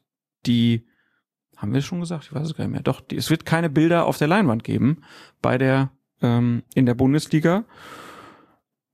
Und da kann man sich natürlich die Frage stellen, warum nicht? Lutz Michael Fröhlich hat da im Interview gesagt, ähm, dass wir ja auch nochmal verlinken können einfach. Äh, der sagt da, dass der Vorteil bei der WM war, dass die aus ihrem Keller in Moskau einfach alles immer ähm, bestimmen konnten auf den Leinwänden. In der Bundesliga ist es so, dass jeder einzelne Bundesligist bei seinen Heimspielen äh, sozusagen das in der eigenen Hand hat, was auf seiner Leinwand passiert. Da kann man sich nicht dazwischen schalten aktuell und das ist auch nicht gewünscht. Ist übrigens auch von den Sportdirektoren, von den Managern in der Bundesliga nicht gewünscht. Ist ja auch klar, warum sollten die da irgendwas an den DFB abgeben wollen, weil man da doch die ganze Zeit schön Werbung zeigen kann und wie irgendwelche Eckstöße und Strafstöße präsentiert werden von der Schlachterei um die Ecke. Ähm, aber Lutz Michael Fröhlich sagt auch, er würde sich das schon wünschen, dass man die Bilder auch im Stadion sieht. Viel wichtiger ist ihm da aber auch, dass man das den Fernsehzuschauern zur Verfügung stellt, die Szenen. Ähm, die dann entscheidend sind. Ein Punkt, der noch, das hatte der Matthias Friebe auch gefragt, ähm, es, es wird nicht so eine Art Boxenfunk wie bei der Formel 1 geben. Also bei der Formel 1 kann man bei Übertragung kurzfristig immer hören, was da im äh, zwischen Fahrer und äh, Box besprochen wird. Sowas kann er sich noch nicht vorstellen, dass man die Kommunikation zwischen Videoassistent und Schiedsrichter auf dem Platz hört. Er kann sich aber sowas vorstellen, wie das Colina gemacht hat bei der WM, dass man mal Ausschnitte präsentiert. So, jetzt habe ich erstmal genug geredet, deswegen erstmal die Frage an dich, ähm, Alex. Wie bewertest du das, dass man das anders handeln will als bei der WM? Bei der WM hat es doch so gut geklappt. Es waren alle glücklich. Warum kopiert man das nicht einfach? Glaubst du, dass diese Begründung, die man da getroffen hat, äh, und auch, dass die Sportdirektoren das nicht wollen, ähm, ist das was, was dich überzeugt? Na, dass die Sportdirektoren das nicht wollen, ist ja ein Faktum.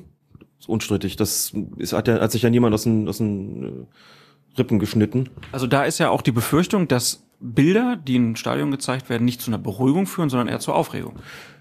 Ja, da würde ich ja mit der WM argumentieren. Gut, die WM, hast du, WM ist natürlich auf einem neutralen Platz, aber trotzdem hast du ja Fans bei der, bei der Lager sozusagen im Stadion. Das ist da ja offensichtlich nicht passiert. Wobei ich übrigens auch gehört habe, dass der Strafstoß im WM-Finale für die Franzosen nicht gezeigt, dass die, die Korrektur da nicht gezeigt worden ist auf der Stadionleinwand. Okay. Als Pitana sich das angeguckt, das entschieden hat, dann hat man darauf verzichtet und ich kenne keine offizielle Begründung, kann mir aber sehr gut vorstellen, dass man das nicht getan hat, weil man befürchtet hat, dass es sonst, dass die kroatischen Fans möglicherweise böse werden könnten. Aber man hat ja schon auch bei der WM ganz deutlich immer die hatten ja so eine Kamera, mit der sie über den Platz so schweben konnten. Und man hat ganz oft das Bild vom Schiedsrichter von oben gesehen und konnte genau sehen, was der da für Szenen gezeigt bekommt. Man konnte das in der Bundesliga ab und zu auch schon mal erahnen. Gab ja dann auch Nachfragen, haben die mehr Zeitlupen zu sehen gekriegt oder weniger bei der WM. Aber da war ja schon, also im Sinne der Transparenz für den Zuschauer war das ja eigentlich ganz cool, dass man gesehen hat, was der da gerade zu sehen bekommt. Es sollte über kurz oder lang auf jeden Fall auch in der Bundesliga möglich sein, was jetzt offenbar noch nicht möglich ist, nämlich dass man im Stadion auch die Bilder gezeigt bekommt. Fröhlich hat an anderer Stelle auch gesagt, dass er auch ein Befürworter davon ist, dass so das ermöglicht wird. Sagt an uns scheitert das nicht oder soll es nicht scheitern. Und ich glaube, dass man das hinkriegen müsste, wenn man es denn wollte. Das setzt allerdings eben auch den Willen der Vereine äh, voraus, dass man es hinkriegt, dass ich weiß es nicht, die DFL und der DFB mit der mit den Vereinen sprechen, was die Bildregie betrifft und dass man da zu einer Möglichkeit kommt, wie auch immer die jetzt genau aussehen kann, dass wenn es zu einem solchen Videobeweis kommt, dann auch die anschließend die Bilder über die Stadionwände, die Stadionvideowürfel da flimmern können. Ich glaube, dass daran kann es nicht scheitern. Technisch ist es möglich, was in Russland auch möglich und alles andere ist, glaube ich, eher eine Frage der Kooperation als eine Frage der Technik, dass angeblich die Technik nicht überall gleichermaßen ausgereift ist. Ich glaube auch, das ist hinzukriegen. Und ich glaube, dass der Punkt sehr wichtig ist, denn das wird stark hervorgehoben. Und wenn du eine Akzeptanz haben willst und die hat, an der hat es deutlich gefehlt in der vergangenen Saison, was den, das Thema Videobeweis im Stadion betrifft, dann muss man unbedingt dafür sorgen, dass sich das da verbessert. Da sind sie jetzt alle aufgefordert, aber ich glaube auch, dass ihnen das bewusst ist. Ansonsten was die Fernsehzuschauer betrifft, war es bei der WM auch schon noch ein bisschen besser als in der Bundesliga, weil man halt, also es ist schon, schon gut, die gleichen Bilder zu sehen, die der Videoassistent, äh, Quatsch, der Schiedsrichter in dem Moment auch im On-Field-Review gezeigt bekommt. Das sorgt für so ein bisschen Authentizität, glaube ich. Und diese Texterklärungen, die man, die da zusätzlich eingeblendet worden sind, waren sicherlich auch hilfreich. Die werden es ja nur sein, die man zu sehen bekommt. Ne? Also die werden aus dem Videokontrollzentrum in Köln dann zugeschaltet. Da wird es dann jemanden geben, ähm, möglicherweise den Assistenten des Videoassistenten oder wen auch immer, der dann eben quasi Textbausteine freischaltet und die werden dann ins Stadion gegeben und da an den Anzeigetafeln äh, dann gezeigt, sodass die Zuschauer im Stadion wissen, aha, zumindest lesen können, was da gerade was da gerade entschieden und, und geprüft wird und in, dann auch möglicherweise eine Entscheidung geändert wird und die Medienvertreter, insbesondere das Fernsehen, werden das auch bekommen. Also da wird es auch solche Einblendungen geben, wie wir sie schon kannten. Das ist ein Fortschritt. Das ist weniger als die Bilder, aber es ist mehr, als es in der vergangenen Saison war. Bin gespannt, wie es angenommen wird, wie die Reaktionen da sein werden. Mit Sicherheit wird es weiterhin die Forderung geben, wir wollen auch Bilder sehen. Und das, daran sollte man arbeiten, weil ich glaube, das müsste zu machen sein. Ansonsten, Videobeweis in der Praxis fand ich in der Rückrunde der Bundesliga deutlich besser als in der, in der Hinrunde. Wir haben auch darüber ähm, mehrfach ja gesprochen. Lustigerweise ist es übrigens auch so, viele, die es bei der WM gelobt haben, haben ja gesagt, das ist auch deswegen so toll, weil die das bei der WM viel seltener eingesetzt worden, äh, eingesetzt haben. Stimmt nicht.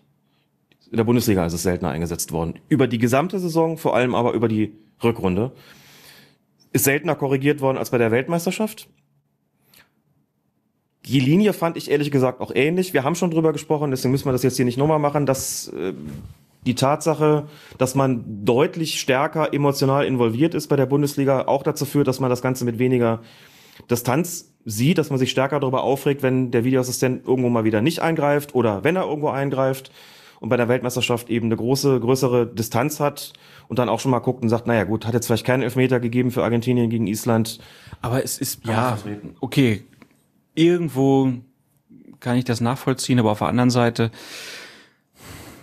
was weiß ich, wenn jetzt einer, der in Stuttgart wohnt, ein Spiel sieht zwischen, hm. wen haben wir mal, Hannover und Wolfsburg, dann wird er auch sagen, äh, meine emotionale Distanz ist ziemlich groß. Ich, ist es dann nicht vielleicht auch eher so, ja, klar, die Medien spielen eine große Rolle, ne, ist ja logisch, aber es ist doch auch irgendwie der Umgang dann damit. Also wie wird mit dieser, mit diesem Videobeweis hm.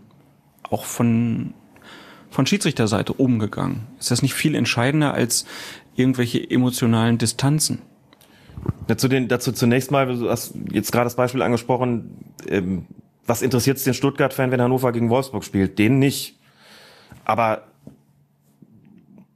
wenn du in Deutschland lebst und beim Spiel Argentinien gegen Island irgendwas passiert, was die Leute nicht, äh, was, was, was jetzt vielleicht Argentinier oder, oder, oder Isländer aufregt, das spielt in Deutschland aber kaum eine Rolle. Also, um es jetzt ganz platt zu sagen, wie viel Argentin wie groß ist denn die argentinische oder isländische Fußballgemeinde in Deutschland, wo du sagst, die verschaffen sich jetzt Gehör? Da wird Nein, in aber- Argentinien wird na- die Aufregung groß gewesen Ja, sein darüber. na, natürlich, das ist ja auch nicht die Frage. Mir geht's ja eher darum, dieses Gefühl, dass die Leute denken, in der Bundesliga gibt's viel öfter den Videobeweis, es aber faktisch nicht stimmt. Mhm. Das ist doch merkwürdig. Das kann ja nicht durch emotionale Nähe nur erklärt werden oder Distanz. Doch, ich glaube schon, weil sich die Fans der entsprechenden Vereine ja zu Wort melden und Medien, die mit ihnen in irgendeiner Form in Verbindung stehen, dann vielleicht auch. Also wenn du, wenn da Schalke gegen Dortmund spielt, also nicht bei allen natürlich, ne? Es ist schon richtig, dass du bei bei zweifelhaften Entscheidungen im Zusammenhang mit dem Videobeweis, die Vereine betreffen, die nicht so viele Fans haben, dass es darüber auch weniger Diskussionen gibt. Aber das spielt sich ja dann doch alles im nationalen Rahmen ab. Ne? Wenn das Spiel Schalke gegen Dortmund heißt oder Bayern gegen Dortmund oder Schalke gegen Gladbach oder was auch immer oder Köln gegen Gladbach und da passiert irgendwas, dann hast du große Fangemeinden in Deutschland, die sich da zu Wort melden. Da gibt's die Aufregung und da gibt's auch, das ist auch in bei der Fernsehübertragung kommt das schon entsprechend rüber und du hast hinterher Diskussionen dann in den in den in den Medien, die hast du nicht, wenn in einem internationalen Rahmen das um Spiele geht, die halt nicht so auf nationales Interesse stoßen. Das, das meinte ich damit halt. Deswegen glaube ich, dass da schon ein Unterschied besteht. Was, die, was die Schiedsrichter betrifft, die, die damit umgehen und die, und die Verbände, da gab es schon auch eine gute Transparenz und ich glaube schon, dass es eine sinnvolle Sache wäre, wenn der DFB, der ja nun auch verschiedene Pressekonferenzen gemacht hat dazu, sich vielleicht auch dazu durchdringt zu sagen, gut, wir zeigen jetzt hier mal Beispiele mit, mit, mit Ton, so wie Colina und Busaka das gemacht haben bei der Weltmeisterschaft. Wir zeigen jetzt mal Tonbeispiele, wie sich das anhört, diese Kommunikation. Ich glaube, das ist eine gute Idee. Kann man ja vielleicht nach der kommenden Bundesliga ähm, Hinrunde kann man das ja vielleicht mal mal ins Auge fassen. Aber was die unmittelbare Anwendung der Linie auf dem Platz betrifft, fand ich den Unterschied, wie gesagt, nicht so furchtbar groß. Deswegen meine ich ja, dass es andere Gründe geben muss, warum die Akzeptanz besser war. Die Transparenz hinsichtlich der Vermittlung im Stadion spielt natürlich auch nochmal eine riesengroße Rolle. Genau, und ähm, das war ein Punkt, den hat ganz am Anfang der Saison schon Ole Zeisler im Doppelpass-Podcast gesagt. Doppelpass heißt er, ne? Sehr guter Podcast. Ähm, der hat nämlich gesagt, dass auch das Fernsehbild eine ganz wichtige Rolle spielt. Also man hatte ja teilweise in der ähm, Bundesliga-Saison das Gefühl, es werden gar keine feiernden Fans oder Spieler mehr gezeigt, sondern sobald ein Tor fällt, habe ich sofort das Bild vom Keller in Köln oder vom Schiedsrichter. Das macht natürlich auch was damit, wie du so ein Spiel ähm, dann aufnimmst, wie du das, wie, wie stark du das Gefühl hast, dass bestimmte Situationen oft vorkommen oder nicht so oft vorkommen. Also äh, das hat ja schon fast genervt. Klar war es auch so, dass in der Hinrunde es einfach viel mehr Entscheidung gab in diese Richtung. Aber gut. Also ich würde halt dieses emotionale Distanz-Argument ein bisschen kleiner schreiben. Du kannst das schon nachvollziehen. Ähm, wird auf jeden Fall ganz spannend zu sein, wie sich das jetzt auswirkt, ob die WM da noch eine Auswirkung hat oder nicht. Wollen wir es erstmal abschließen mit dem Videobeweis? Ich befürchte, wir werden nochmal drüber sprechen in den nächsten Wochen. Kommen wir mal zu den Regeländerungen zur neuen Saison. Das sind ein paar kleinere, aber es sind ein paar. Regel 4 sieht jetzt zum Beispiel vor, dass kleine, tragbare Elektro- oder Kommunikationsgeräte in der technischen Zone eingesetzt werden dürfen, sofern dies zu Taktik- oder Coachingzwecken oder zum Wohl der Spieler geschieht. Heißt, mehr iPads, mehr Tablets, ähm, vielleicht Smartphones, was auch immer, auf den Bänken in den Stadien. Getwittert werden darf damit nicht, aber man darf Spieldaten abrufen, darf auch kleine Szenen vielleicht Spielern mal zeigen, die auf der Bank sitzen oder so. Ja, ist ganz interessant. Ne? Man hat im Grunde umgeschaltet vom generellen Verbot solcher Sachen zur kompletten Erlaubnis. Also immer unter dem Aspekt, dass es eben unmittelbaren Bezug hat und wie, schon wie du sagst, jetzt nicht dazu dienen soll, dass man jetzt irgendwelche Live-Bilder auf Facebook veröffentlicht oder sowas. Das sollte es nicht geben dürfen. Aber jetzt kann sich zum Beispiel der, der Co-Trainer auf die Tribüne setzen und kann mit Headset beispielsweise mit dem Trainer verbunden sein oder mit irgendeinem anderen auf der Bank und kann seine Erkenntnisse von der Tribüne nach unten weitergeben. Also man hat sich einfach den, den ja, modernen Bedürfnissen und Erfordernissen angepasst, indem man gesagt hat, dann gestatten wir das jetzt. Muss keiner mehr heimlich machen. Es muss keiner mehr heimlich machen. Und ich glaube, da, dazu kann man auch sagen, das ist sehr sinnvoll, denn, denn also wir sind im Jahr 2018, irgendwie mutet es auch etwas merkwürdig an, dass man in der allgemeinen Technisierung dann sagt, auf der Bank dürft ihr nichts verwenden. Ja. Ne? Vor allen Dingen, wenn man auch zum Beispiel jetzt bei so, hier gibt so eine Manchester City Doku, da kann man ganz gut sehen, was deine Halbzeit schon passiert, äh, was denen gezeigt wird. Ähm, dass man das dann während des Spiels nicht darf, war schon so ein bisschen anachronistisch.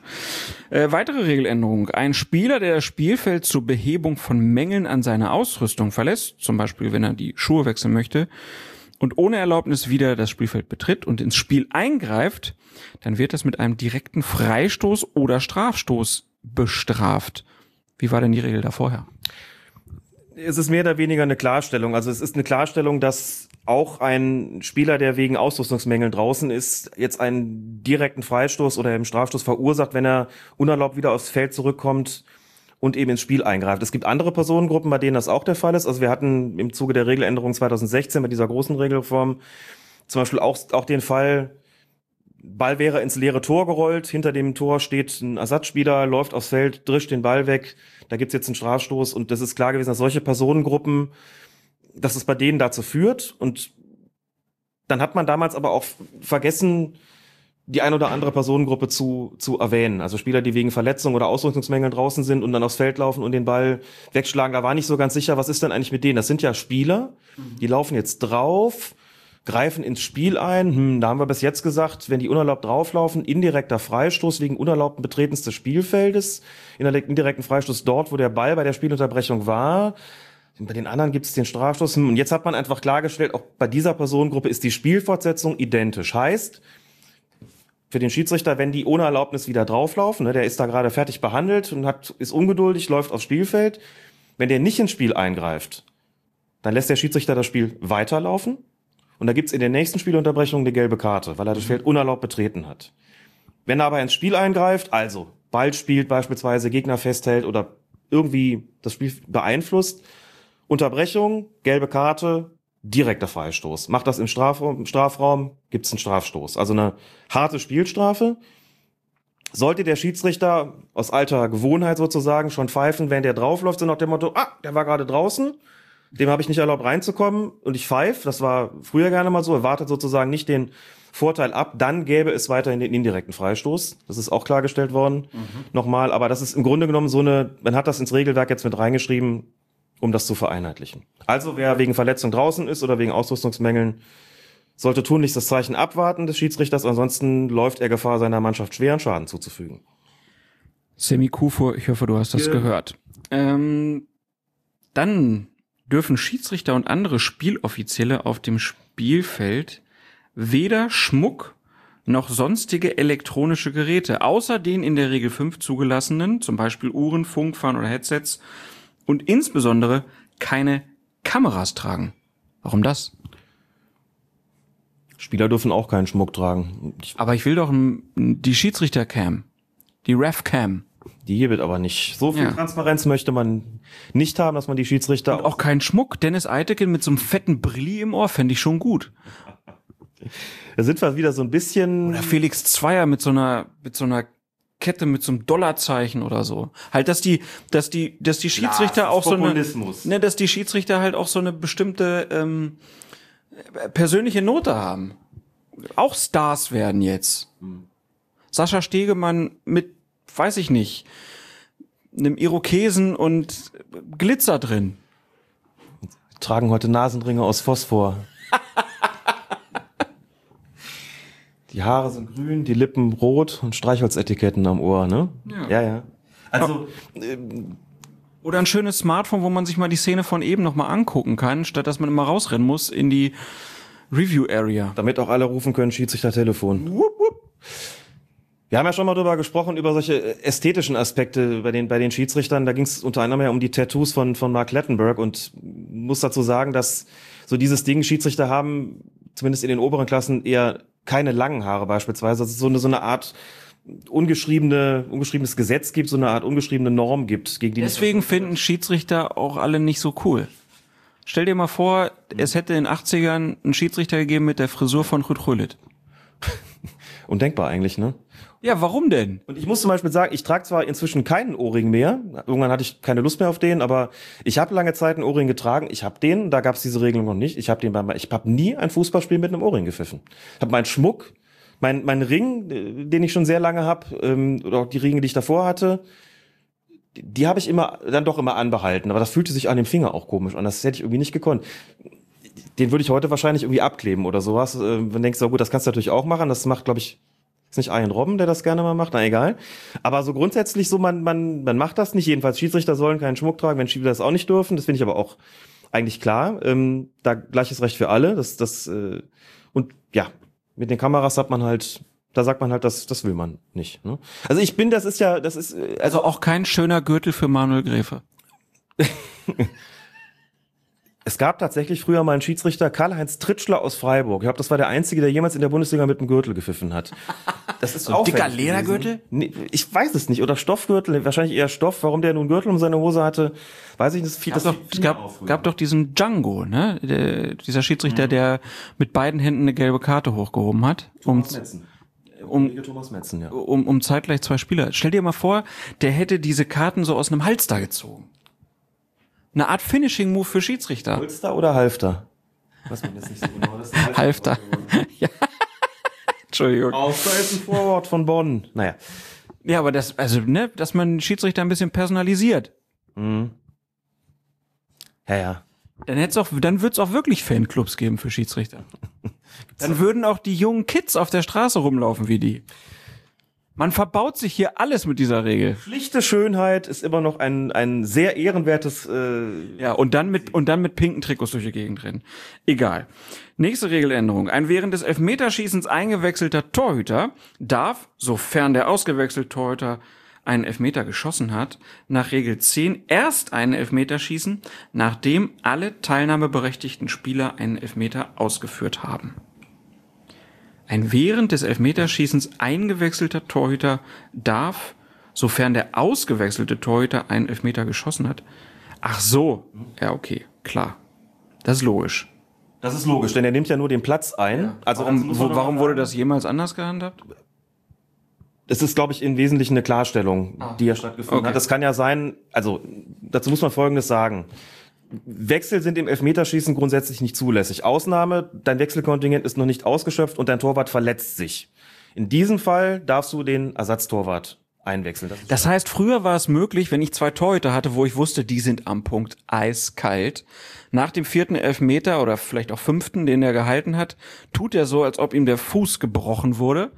Die wechseln den anderen ein und der macht das Ding knallhart. Ich glaube, das kommt zwar extremst selten vor, aber das, ich sage mal so, das hätten die Regeln vorher zumindest nicht ausgeschlossen, weil sich jeder gefragt hätte, gut, der kommt jetzt neu rein, der hat ja noch nicht geschossen.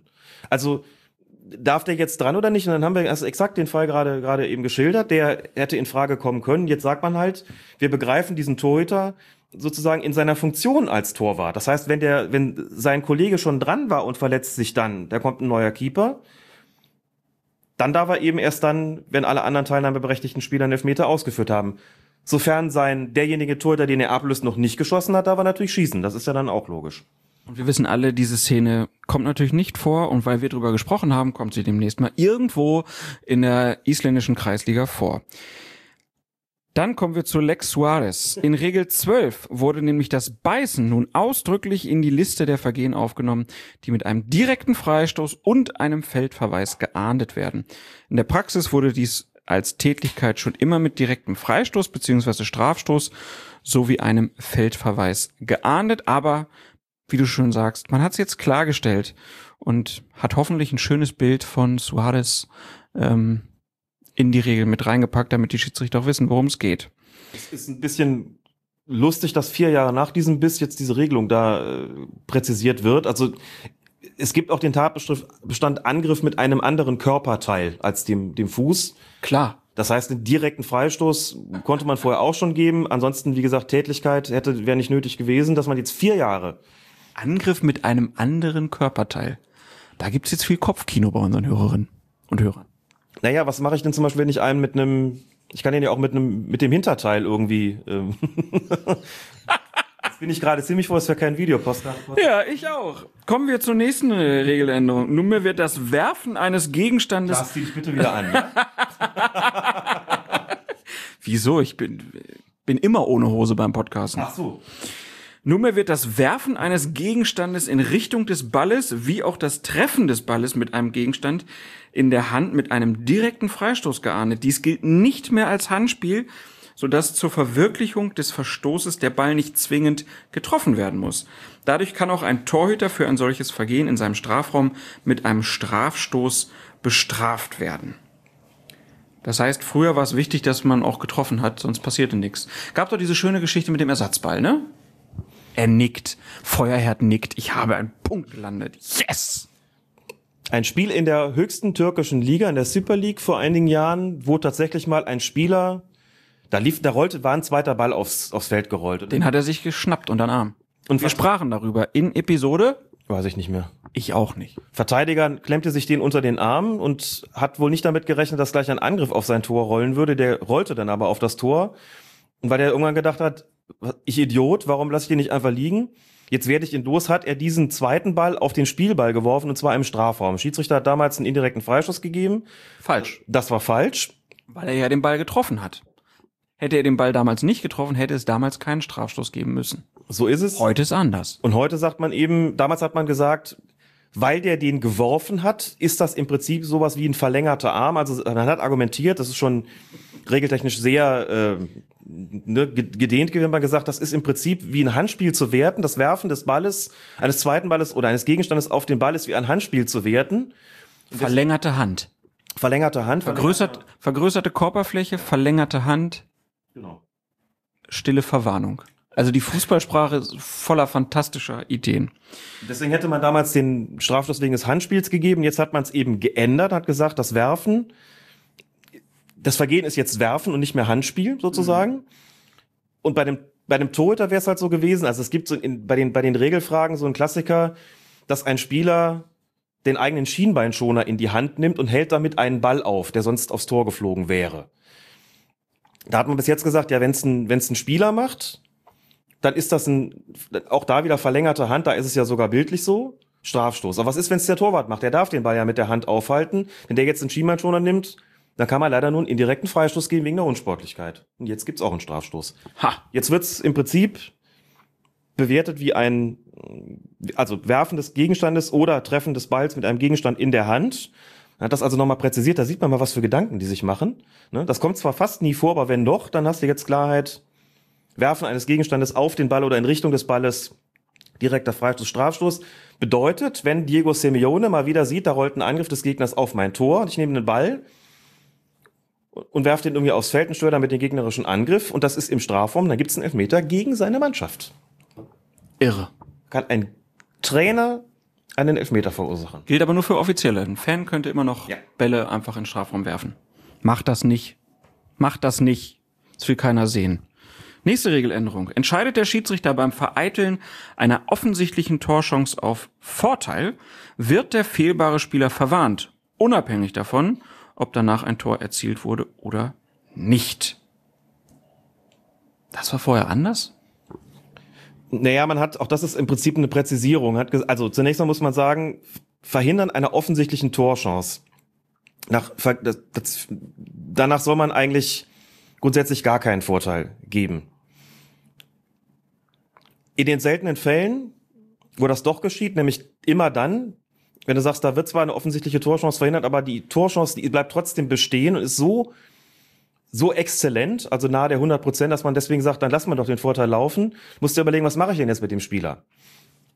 Klarstellung, wenn der die Torchance, die offensichtliche Torchance vereitelt hat durch ein brutales Foul, kriegt er hinterher trotzdem die rote Karte, egal was dann passiert. Das ist vollkommen klar, wegen des Vergehens. Wenn der den jetzt aber festhält oder irgendwas anderes macht, wo du sagst, das Vergehen für sich ist nicht rotwürdig, wirst du die Frage stellen, was machen wir denn mit dem? Was passiert hinterher, wenn jetzt die Torchance verge wenn der Schiedsrichter auf Vorteil entscheidet, Torchance wird vergeben, sagt man ja gut, äh, der Spieler hatte dann Erfolg. Kriegt er jetzt noch rot und was machen wir jetzt damit? Oder kriegt er nur gelb oder kriegt er gar nichts? Was ist, wenn der, wenn jetzt ein Tor erzielt wird? Gar nichts mehr, weil er ja keinen Erfolg hatte oder gelb oder was? Deswegen hat man jetzt gesagt, also Klarstellung für alle, egal ob Tor oder nicht, wenn es Vorteil gibt nach dem Nach einer Notbremse, wenn es einen Vorteil gibt, gibt's für den entsprechenden Spieler hinterher auf jeden Fall gelb, egal ob Tor oder nicht Tor. Thema erledigt, klar geregelt. Bums aus die Kiste. Kommen wir zum Torwartspiel. Wenn der Ball von den Händen oder Armen des Torhüters abprallt, darf dieser den Ball nunmehr ein zweites Mal aufnehmen, selbst wenn bereits der erste Versuch, den Ball zu fangen bzw. festzuhalten, absichtlich erfolgte. Und da kann man, glaube ich, sagen, das ist wohl die bedeutendste Änderung im Torwartspiel. Der Torwart kann den Ball also zukünftig wieder mit den Händen prallen lassen, um ihn anschließend aufzunehmen. Es wird also im Prinzip nicht mehr danach differenziert, ob der Torwart den Ball bereits bei der ersten Berührung mit der Hand hätte festhalten können. Also es ist vor allen Dingen eine Regel für Torhüter, die nicht so stark sind.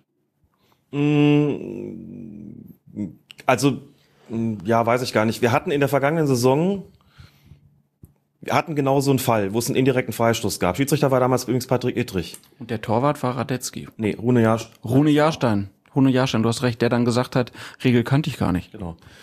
Rune Jahrstein hat, das war genau so ein Fall. Ball kommt auf ihm zu, er lässt ihn quasi kontrolliert abklatschen. Er hält ihn nur kurz mit den Händen auf und hätte ihn aber festhalten können. So, dann nähert sich ein gegnerischer Spieler und er nimmt den Ball dann ein weiteres Mal in die Hand. Pfiff, indirekter Freistoß. Hinterher das, was du gerade gesagt hast, kannte ich gar nicht. Hab immer so gespielt, hat niemand gepfiffen. Blödsinn. Haben wir hier ähm, länglich verhandelt. Das dürfte er jetzt. Man hat halt gesagt, dass kontrollierte, absichtliche Prallenlassen des Balles, obwohl man ihn festhalten könnte, ist genauso zu werten wie das Fangen des Balles. Also gibt's dann den indirekten Freistoß, wenn er den dann ein weiteres Mal mit den Händen oder den Fingerspitzen, was auch immer, äh, berührt. Und das ist jetzt eben erlaubt und bei der Weltmeisterschaft haben wir schon ein paar Mal gesehen, weil da die Regeln schon in Kraft waren. Da gab es so zwei, drei Situationen, wo uns dann Leute fragten, dürfen die das? Muss es da nicht einen indirekten Freistoß geben? Nein, denn da war schon geändert. Das darf man jetzt wieder. Früher hat man es nicht gedurft, weil man gesagt hat, das ist Spielverzögerung.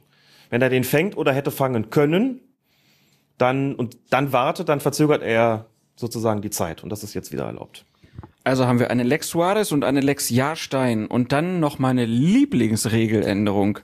In der Regel 15 wurde klargestellt, dass ein Einwurf stehend auszuführen ist. Eine kniende, sitzende etc. Ausführung ist hingegen nicht zulässig. Also auch nicht im Liegen, Alex.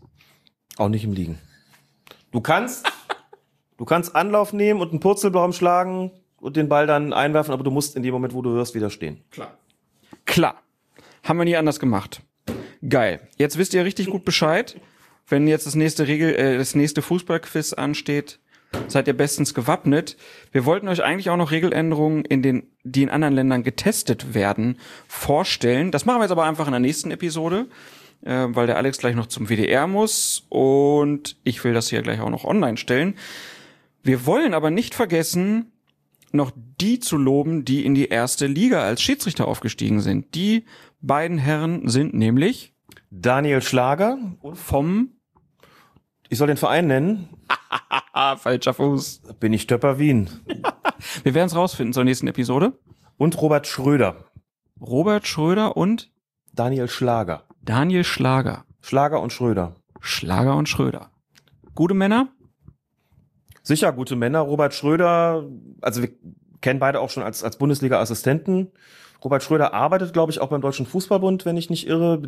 Mit ihm hat man immer so ein bisschen, kann man Kontakt bekommen, wenn man irgendwas hat mit Lehrgangsverwaltung, DFB-Net und so weiter, solche, solche verwaltungstechnischen Geschichten. Dann ist äh, Robert Schröder gerne zuständig, wenn ich da richtig informiert bin. Ja. Beide schon eine Weile in der zweiten Liga gewesen, auffällige, gute, starke Schiedsrichter. Dazu muss man noch sagen, weil die Leute, also die es jetzt nicht mitbekommen haben, sich vielleicht fragen, und hat wieder jemand aufgehört oder? Nein.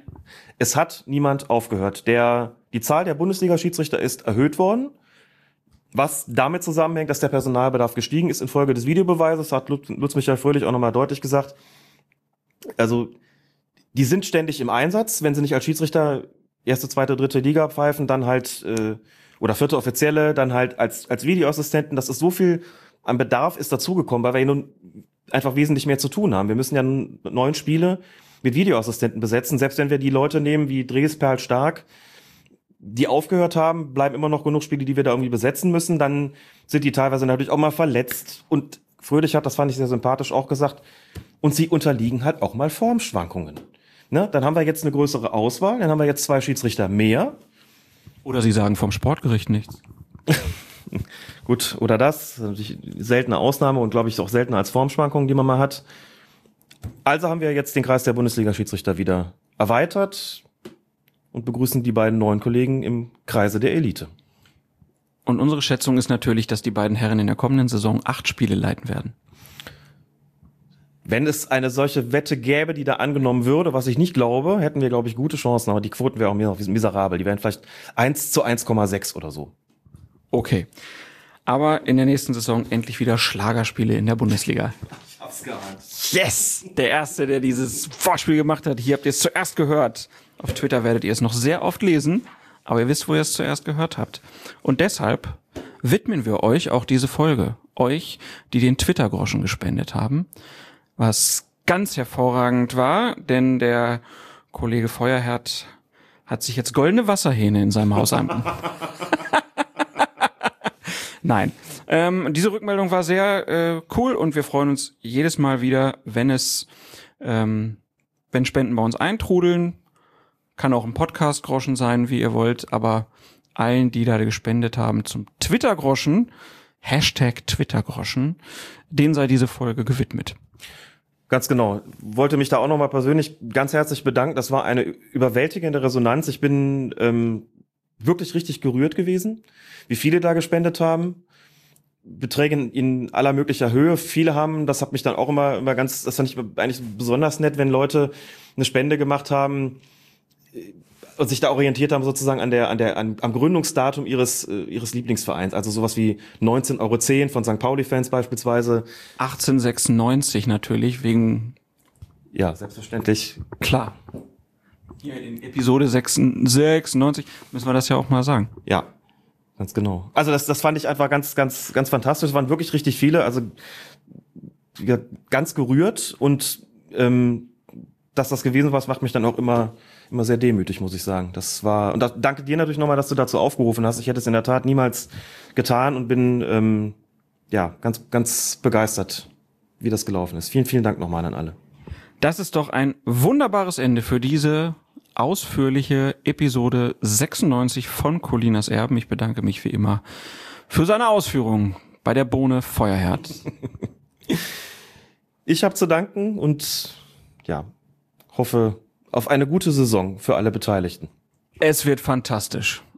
Bayern München wird nicht deutscher Meister. Meinst du? Man muss ja irgendwo ein bisschen Hoffnung nochmal herhaben. Es ist so, es soll langweilig sein. Ich kann ja nicht genug davon kriegen, aber. Boah. War gut, dass sie nicht Pokalsieger geworden sind. Egal.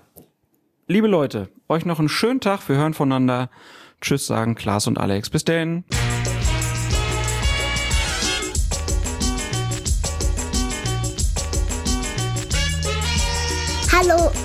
Schön, dass ihr zuhört, ihr Pfeifen. Willkommen zu Colinas Erben. Den Schiedsrichter-Podcast. Mit Alex und Klaas.